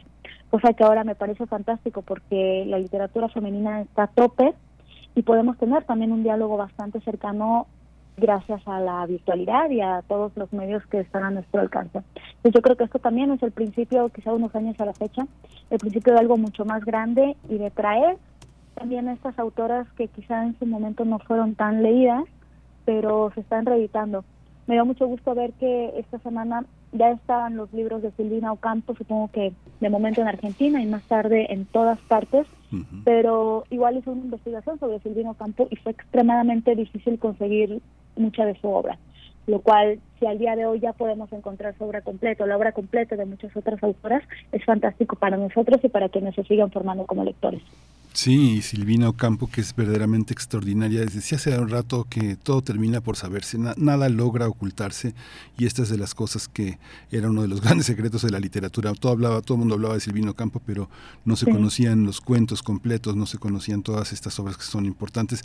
Fíjate que decía Cortázar que le encantaba el box, que la novela siempre gana por puntos, mientras que el cuento debe ganar por knockout. Y Quinto Round, este, eh, a mí me ganó por knockout. Verdaderamente, cuando lo empecé a leer no pude parar y, y, no, pude parar. Digo, ya era un poco, este, tenemos el libro apenas, y, este, pero fue muy, muy interesante la experiencia. Siempre es muy interesante como lector de no poder parar. Hay una enorme observación de un universo que pareciera masculino, pero que está completamente observado por un, por un escritor que tiene una lupa muy grande. Cuéntanos un poco cómo están armados temáticamente estas observaciones. El cuento empieza por knockout y termina en knockout, o sea, también una, una grita en la oscuridad en la noche es muy, es muy impactante todo, todo su desarrollo y toda esa capacidad de deformar una realidad como lo hacía Merced Rodoreda, como lo hacía Rosa Chacel, como lo hacía Inés Arredondo, grandes cuentistas, ¿no? Cuéntanos. Bueno, eh, gracias por mencionar Quinto Round es un cuento al que le tengo muchísimo cariño y también es un riesgo para mí tratar de leerlo en voz alta porque bien dices que desde que empiezas hasta que terminas, un poco por el artificio de cómo está escrito y un poco también por maldad de la autora porque dije, pues va a ser un solo párrafo y ese párrafo no puede parar. En quinto round lo que quise hacer, ah, se habla de boxeo, pero también se habla de muchas otras cosas, es llevar la pulsión del deporte de contacto, que a mí me gusta mucho verlo y eventualmente, eh, ocasionalmente practico algunos, pero me gusta que ese riesgo que tienen los deportes se sienta también como algo que puede darnos la lectura. Entonces comienzo, comienzo, comienzo y efectivamente hay, hay golpes dentro de la ficción y golpes para el lector, pero yo creo que retomando un poco a Cortázar que dice que el cuento gana por knockout, yo creo que el cuento sí gana por, por knockout, pero también gana por deslumbramiento. Es lo que a mí me interesa encontrar en, las, en los cuentos de los autores que me gustan y aspiro a hacer eso también en mi propia literatura. Laura, la participación tuya que inaugura este ciclo de encuentros con autoras del catálogo editorial Páginas de Espuma, la, la, la presentación tuya se trata, se titula Escribir la violencia. Eh, háblanos de ello, háblanos, bueno, por supuesto, sin, sin, sin dar eh, pues el, conjunto de elementos que será mucho más eh, pues laborioso, por supuesto, exhaustivo ya el día de la presentación, pero, o, de la charla, de este ciclo de encuentros, pero háblanos un poco desde dónde, desde dónde escribir la violencia, en, en qué contexto, cómo lo abordas tú. Bueno, creo que eso siempre es bastante complejo porque vivimos en un, en un entorno, en un entorno mexicano y también absorbemos todo del resto del mundo, sobre todo de quienes compartimos características bastante dolorosas. Y lo primero que vemos desde que amanece son cifras, datos, una violencia en aumento y es con lo que nos vamos a dormir todo el tiempo. Entonces la violencia está ahí, pero la violencia también viene de uno mismo, del cuerpo, de la concepción del cuerpo o de la idea que los otros tienen acerca del cuerpo de una y se va propagando hasta que llega a abarcarlo todo. Una experiencia sobre violencia puede ser distinta entre hombres, entre mujeres, entre distintos sectores que habitamos. A mí lo que me interesa sí es abordar la violencia porque lo hago mucha mucha de la obra que he escrito pero darle otro sentido, verla desde, desde los costados, ver por dónde pasa, quién atraviesa, qué es lo que se dice de ella, porque creo que abordarla directamente como estamos empapados todo el tiempo sería una vez más ir hacia lo mismo y convertir a víctimas en, en un símbolo de algo que yo no quisiera retomar de esa forma. Creo que hay distintas, distintas maneras de abordarla y la literatura de ficción nos da esas herramientas. También agradezco muchísimo que Utópica es una librería fantástica que viene también de un esfuerzo de hacer patente la literatura de las mujeres y llevarla a los lectores. Hiciera esta comunión con páginas de espuma para que las autoras estemos con los lectores y podamos hablar de los temas que nos interesan siempre en el formato breve.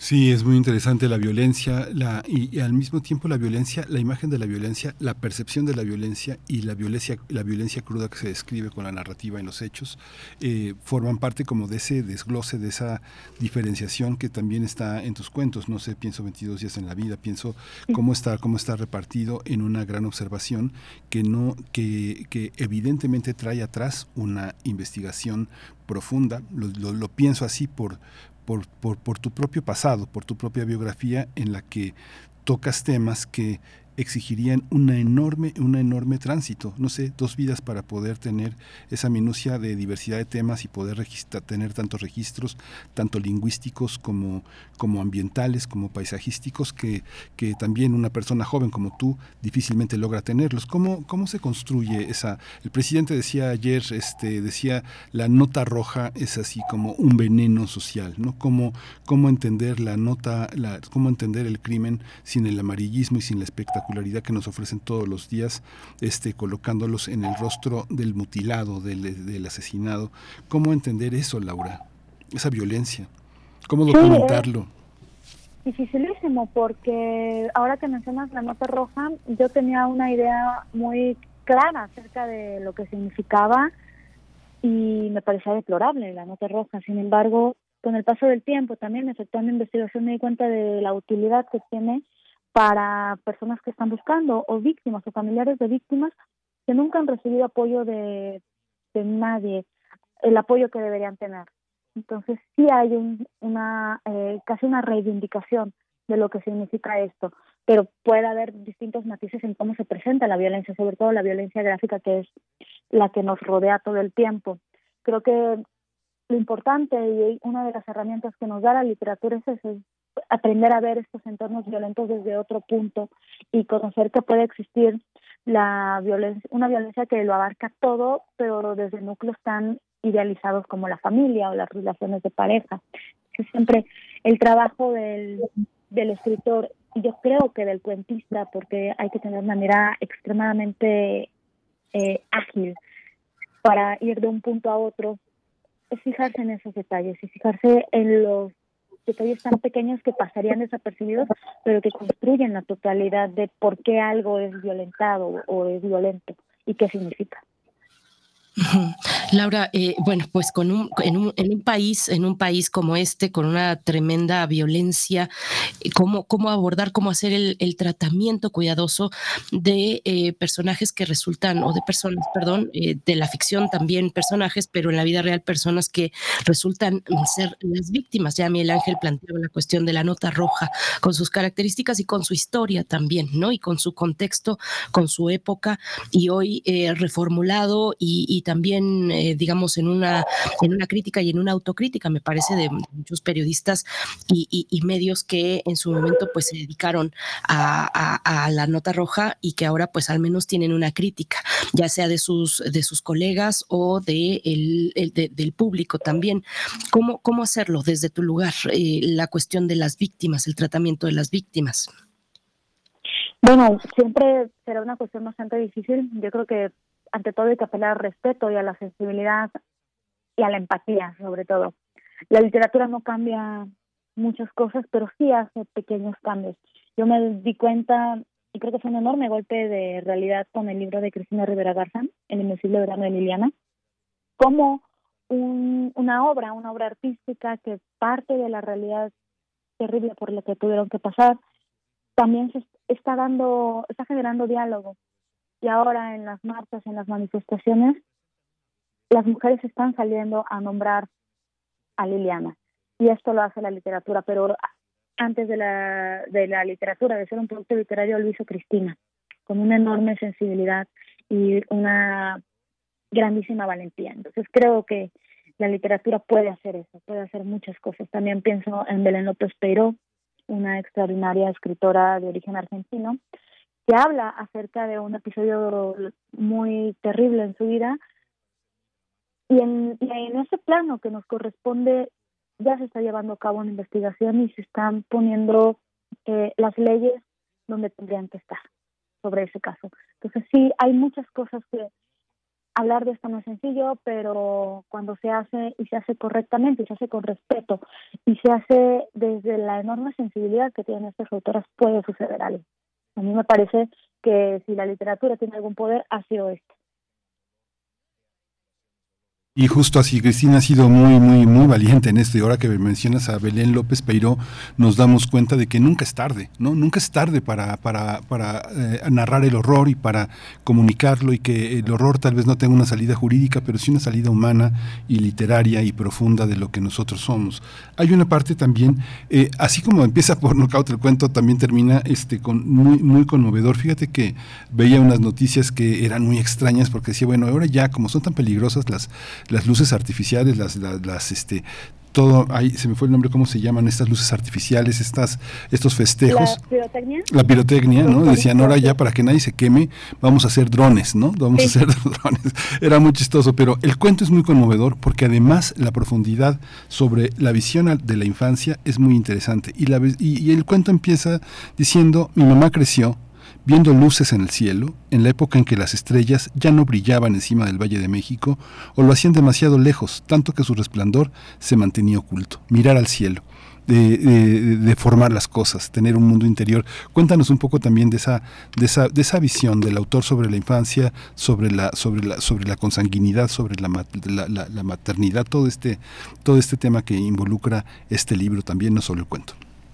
Bueno, para mí creo que ha sido el libro más personal porque voy a momentos específicos de mi vida que no son los de los personajes. Entonces yo creo que tengo la enorme oportunidad de haber crecido en un entorno lleno de amor, pero también por ciertos episodios hay están estas heridas, estas grietas que uno a los que uno regresa cuando empieza a leer y cuando ve otras cosas y se siente identificado con distintas autoras o distintas experiencias. Entonces a mí me interesaba mucho mientras escribía, mientras pensaba y después mientras escribía las historias, en la experiencia infantil y juvenil. Y creo que muchas veces infantilizamos esas vivencias y no las vemos con la complejidad y profundidad que tienen. Y no tendrá que ser así. Creo que ahora la literatura, si nos pone en el papel de reinterpretar experiencias de otros, podríamos reinterpretar la experiencia infantil y juvenil, porque todo se ve con, como varios de mis personajes, que hay muchos eh, personajes jóvenes, todo se ve con extrañeza, pero también con deslumbramiento, con curiosidad, con miedo. Creo que todo está potenciado y siempre vale la pena voltear a ver y tratar de reconocernos en esas experiencias que están llevadas al límite. Sí, Laura, a mí me gustaría que nos contaras también un poco, eh, ya en el contexto de este encuentro, de este ciclo de encuentros con, escritoras, quiénes son las otras escritoras, escrituras híbridas, es el título de este ciclo de encuentros con, autoras en utópicas. ¿Quiénes son? ¿Quiénes eh, acompañan junto contigo pues esta, es, este mapa, este mapa de lo que ha decidido realizar eh, Páginas de Espuma junto con la librería Utópicas? Bueno, a mí me, parece que hace un esfuerzo extraordinario y que Utópicas tiene un catálogo buenísimo de autoras, muchas de páginas de espuma. Y bueno, habemos varias. Yo abro el ciclo, pero también está Socorro Venegas, que como ustedes saben ha tenido bastante, bastante presencia últimamente en la literatura. Y Claro Obligado, que también es una autora que a mí me parece extraordinaria una autora y también maestra de, literatura que está formando y ha formado a muchísimos escritores que ya publican y están presentes en todas partes. Así que pues yo les, los invito, les super recomiendo que estén al pendiente de toda la programación que tiene Utópicas. Esta visión también... Ay, por ahí, perdón, se me está sí, sí, Nuria, Nuria Barrios, que también es Nuria Barrios, tener en cuenta qué se hace desde la traducción eh, Nuria fue ganadora de un premio de ensayo de convocado también por páginas de espuma y esto eh, creo que a veces nos preguntamos cómo lo hace un traductor o cuáles son los límites del traductor, cuáles son las licencias, pues creo que Nuria nos puede dar toda la información. Estos encuentros serán presenciales y también virtuales, por lo tanto eh, el formato híbrido puede hacer que estemos mucho más cercanos de forma física, pero también remota. Sí, pues ha sido muy interesante este, todo este tipo de encuentros virtuales, presenciales, te van acercando a algo que se va convirtiendo en tus lectores, porque yo creo que ya después de los libros de cuentos, de una novela, de, esta presencia que tienes, también una presencia muy interesante en redes sociales, en Twitter, que a veces a veces hay gente que te agrede de una manera totalmente injustificada, pero es muy... pero es muy interesante, es muy interesante cómo vas perfilando, Laura, tus lectores, vas, vas encontrando eh, gente que te ilumina, gente que eh, en, el terreno también de la crítica literaria eh, ahí este, vas encontrando afinidades, vas encontrando lectores interesantes. Sí, voy encontrando lectores bastante críticos y que siempre están presentes y yo me doy cuenta de ese siempre porque me siguen con, con cada libro. son tres libros de cuento, una novela, una antología, una novela que está próxima a, publicarse. Y comentan ciertas cosas. Llegan por una greta en la noche, pero después si les gusta buscan alguno de los libros anteriores y luego organizan estas lecturas fantásticas que se hacen con los clubes de lectura de manera colectiva. Y hay un diálogo. Y van también identificando mis intereses como autora que pues, luego eso es, eso es bastante enriquecedor porque yo como lectora pienso, ah, bueno, a mí me gusta mucho Samantha Schweblin, entonces quiero conocer un poco más acerca de qué es lo que la motiva como autora. Y se vuelve una comunidad interesantísima en la que predomina el diálogo. Sí, eh, Samantha Schweblin, que también, también se encuentra en el catálogo de páginas de espuma. Pues muchas gracias, Laura Baeza. Eh, cuéntanos, bueno, por, ya, ya vamos cerrando. Yo me quedo con, pues no me quiero quedar con la espinita de preguntarte sobre la antología de Mexicanas, 13 narrativas contemporáneas que publicaste en el 2021. Háblanos de ella y pues invítanos, por favor, a este ciclo que tú inauguras, a este ciclo de escrituras híbridas, ciclo de encuentros con autoras pero antes, un poquito de esta antología de Mexicanas 13 Narrativas Contemporáneas. Bueno, Mexicanas se publicó en el 2021 con la editorial Fondo Blanco, que es una editorial independiente, y se trata de un esfuerzo de colocar en el mapa nacional a tres autoras de distintos lugares de la República. En el norte tenemos a Esther M. García, por ejemplo, en el centro eh, Chapela, en el sur a Claudia Morales Ramírez, y es hacer este esta cartografía de cuentistas que a mí me gustan, pero no nada más están ahí porque me gustan, están porque tienen una propuesta y tienen una voz única. Son 13 porque nos pareció que era un buen número y porque resulta ser una muestra agradable y de fácil lectura en cuanto a que no es tan extensa, pero tampoco es tan, eh, tan pequeña para que los lectores conozcan qué se está haciendo en la literatura eh, que se escribe el día de hoy. Eh, también había ahí como una, no una restricción, pero sí tuvimos que acortar el corpus porque cuentistas hay muchísimas en México y a todas habría que leerlas, pero sí nos interesaba que fueran autores que estuvieran creando obra para que hubiera un diálogo también con sus lectores y ha sido fantástico, como que ha encontrado, la antología ha encontrado a personas interesadas en el trabajo, por ejemplo, de Atene Cruz o de, o de Lola y Daniela Rodríguez, y después van a buscar sus libros. Creo que es lo que toda antología tendrá que lograr. Y bueno, sobre el encuentro en Utópicas, yo los invito a que nos acompañen. Utópicas se encuentra en Coyoacán, entonces pues pueden pasar un día muy agradable aquí en el sur de la ciudad. Es el 15, sábado 15 de este mes de julio a la una de la tarde vamos a tener esta conversación, hablaremos evidentemente del libro, pero también hablaremos de esta temática tan eh, llena de matices que es la violencia en la literatura y cómo escribir, bueno, quizás no cómo escribirla, pero cómo nosotros percibimos que está presente, cómo se aborda y de qué forma tiene, tiene tantos, eh, tantas aristas para algunos lectores, pero también muchas otras cosas que vale la pena retomar. Pues muchísimas gracias, Laura Baeza. Mucha vida para tu literatura, para tu imaginación y para esta forma de, acercarte también eh, a, la parte editorial. Muchas gracias por muchas gracias por estar con nosotros esta mañana. Muchas gracias y bueno, estoy muy muy encantada de estar en este espacio, como siempre, la radio llegando a todas partes y hablando de la literatura. Creo que siempre vale la pena despegar un poquito los ojos de las pantallas y concentrarnos en las páginas. Así es, muchas gracias. Hasta pronto, Laura Baeza. Recordar que tu participación en este ciclo de encuentros con de encuentro con autoras tendrá lugar el 15 de julio. Es una participación presencial, un evento presencial. Así es que, bueno, acérquense a Utópicas que se encuentra en la colonia del Carmen, en Coyoacán, en la calle de Aguayo, número 37, en la planta alta. Gracias y hasta pronto. Hasta pronto y mucha suerte, Laura Baeza, escritora mexicana. Y bueno, pues ahí está esta, esta propuesta que les hacemos llegar para el disfrute también de sus vacaciones, aunque bueno, será, se va a extender este ciclo de encuentros, se extiende hasta octubre. Las fechas son el 15 de julio con Laura Baeza, eh, Clara Obligado para hablar de escribir la naturaleza, el 12 de agosto, es una sesión virtual. Después Socorro Venegas, nuestra querida Socorro Venegas, escribir el duelo el 30 de septiembre en, en una eh, edición presencial y cierra Nuria Barrios, escribir la traducción 7 de octubre también en, de manera virtual. Bueno, pues ahí estaremos con ustedes llegado el momento recordándoles sobre esta participación. Mientras tanto, mientras tanto, nosotros les invitamos a escuchar de nuestros compañeros de UNAM Global, pues sobre el creciente interés por el arte contemporáneo. Vamos a escuchar. Este año, uno de los edificios icónicos del Centro Cultural Universitario cumple sus 15, el Museo Universitario Arte Contemporáneo.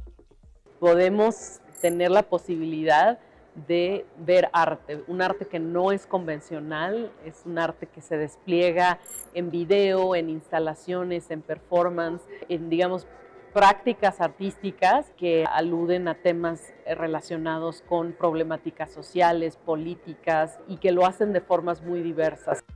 Se inauguró el 26 de noviembre de 2008 y desde entonces más de 6 millones de personas han pasado por sus salas. El año pasado tuvimos alrededor de 325 mil asistentes, que para nosotros pues nos llena de satisfacción. Por los muros del MUAC han pasado algunos de los mayores exponentes del arte contemporáneo en más de 200 exposiciones, con artistas como Helen Escobedo, Francis Alice, Cecilia Vicuña, Anish Kapoor, Tania Candiani, Vicente Rojo, Mariana Castillo de Val, Yves Klein, Zaha Hadid, Ai Weiwei, Melanie Smith y Jan Hendricks, entre muchas y muchos otros. Al mismo tiempo, el MUAC ha hecho una labor muy importante de difundir la obra de artistas que no son suficientemente conocidos en México porque no han tenido exposiciones en museos y eso también es parte de nuestra labor. En sus 15 años de existencia, el icónico edificio del arquitecto Teodoro González de León ha contribuido a construir el gusto y conocimiento sobre el arte contemporáneo. Pues es justamente mantener el espíritu crítico que siempre ha tenido el MOAC, la posibilidad de hablar, de plantear a través del arte sobre grandes problemáticas que nos aquejan socialmente y por otro lado también atender a una sensibilidad contemporánea, es decir, atender a cómo pensamos el mundo hoy en día en términos de época.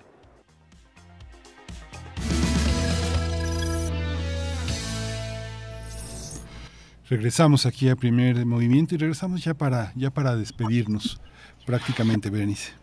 Así es, estamos ya al cierre 9 con 58 minutos. Feliz viernes a todos ustedes, felices vacaciones también. Les recordamos que estaremos de vuelta en vivo hasta el 24 de julio. Nos tomamos este periodo de vacaciones eh, y ya volveremos con ustedes después. Hasta el 24 de julio estaremos de vuelta de manera presencial, pero se quedan con una serie de contenidos que han sido pensados eh, curatorialmente, pues, para acompañar sus vacaciones y su descanso. Mucha literatura, así es que no dejen de acompañar las próximas dos semanas eh, que estaremos en esa modalidad. Y bueno, antes de despedirnos, también, también dar los ganadores y ganadoras de las cortesías para el Teatro Bar El Vicio esta noche, 21 a 30 horas, Salón de Belleza La Realeza. Se van las cortesías para Martelena Valencia, felicidades, ahí nos cuentas cómo te fue. También Tlacuatl Sánchez y Eugenia. Eh, bueno, pues a ustedes tres muchas felicidades y a todos ustedes también. Gracias, gracias por su escucha. Quédense aquí en Radio UNAM. Nosotros nos vamos. Felices vacaciones para todo el equipo. Gracias a todo el equipo, por supuesto, por hacer este esfuerzo inmenso que nos ha traído hasta aquí, pero ya eh, con un pie en las vacaciones, Miguel Ángel, nos vamos. Nos vamos. Muchas gracias a todos. Nos escuchamos de regreso en la última semana de julio. Esto fue Primer Movimiento. El mundo desde la universidad. Radio UNAM presentó Primer Movimiento. El mundo desde la universidad con Berenice Camacho y Miguel Ángel Gemain en la conducción. Rodrigo Aguilar y Violeta Berber, producción. Antonio Quijano y Patricia Zavala, noticias. Miriam Trejo, coordinación de invitados. Tamara Quirós, redes sociales. Arturo González, operación técnica. Locución, Tessa Uribe y Juan Staca. Quédate en sintonía con Radio UNAM. Experiencia sonora. bakalım.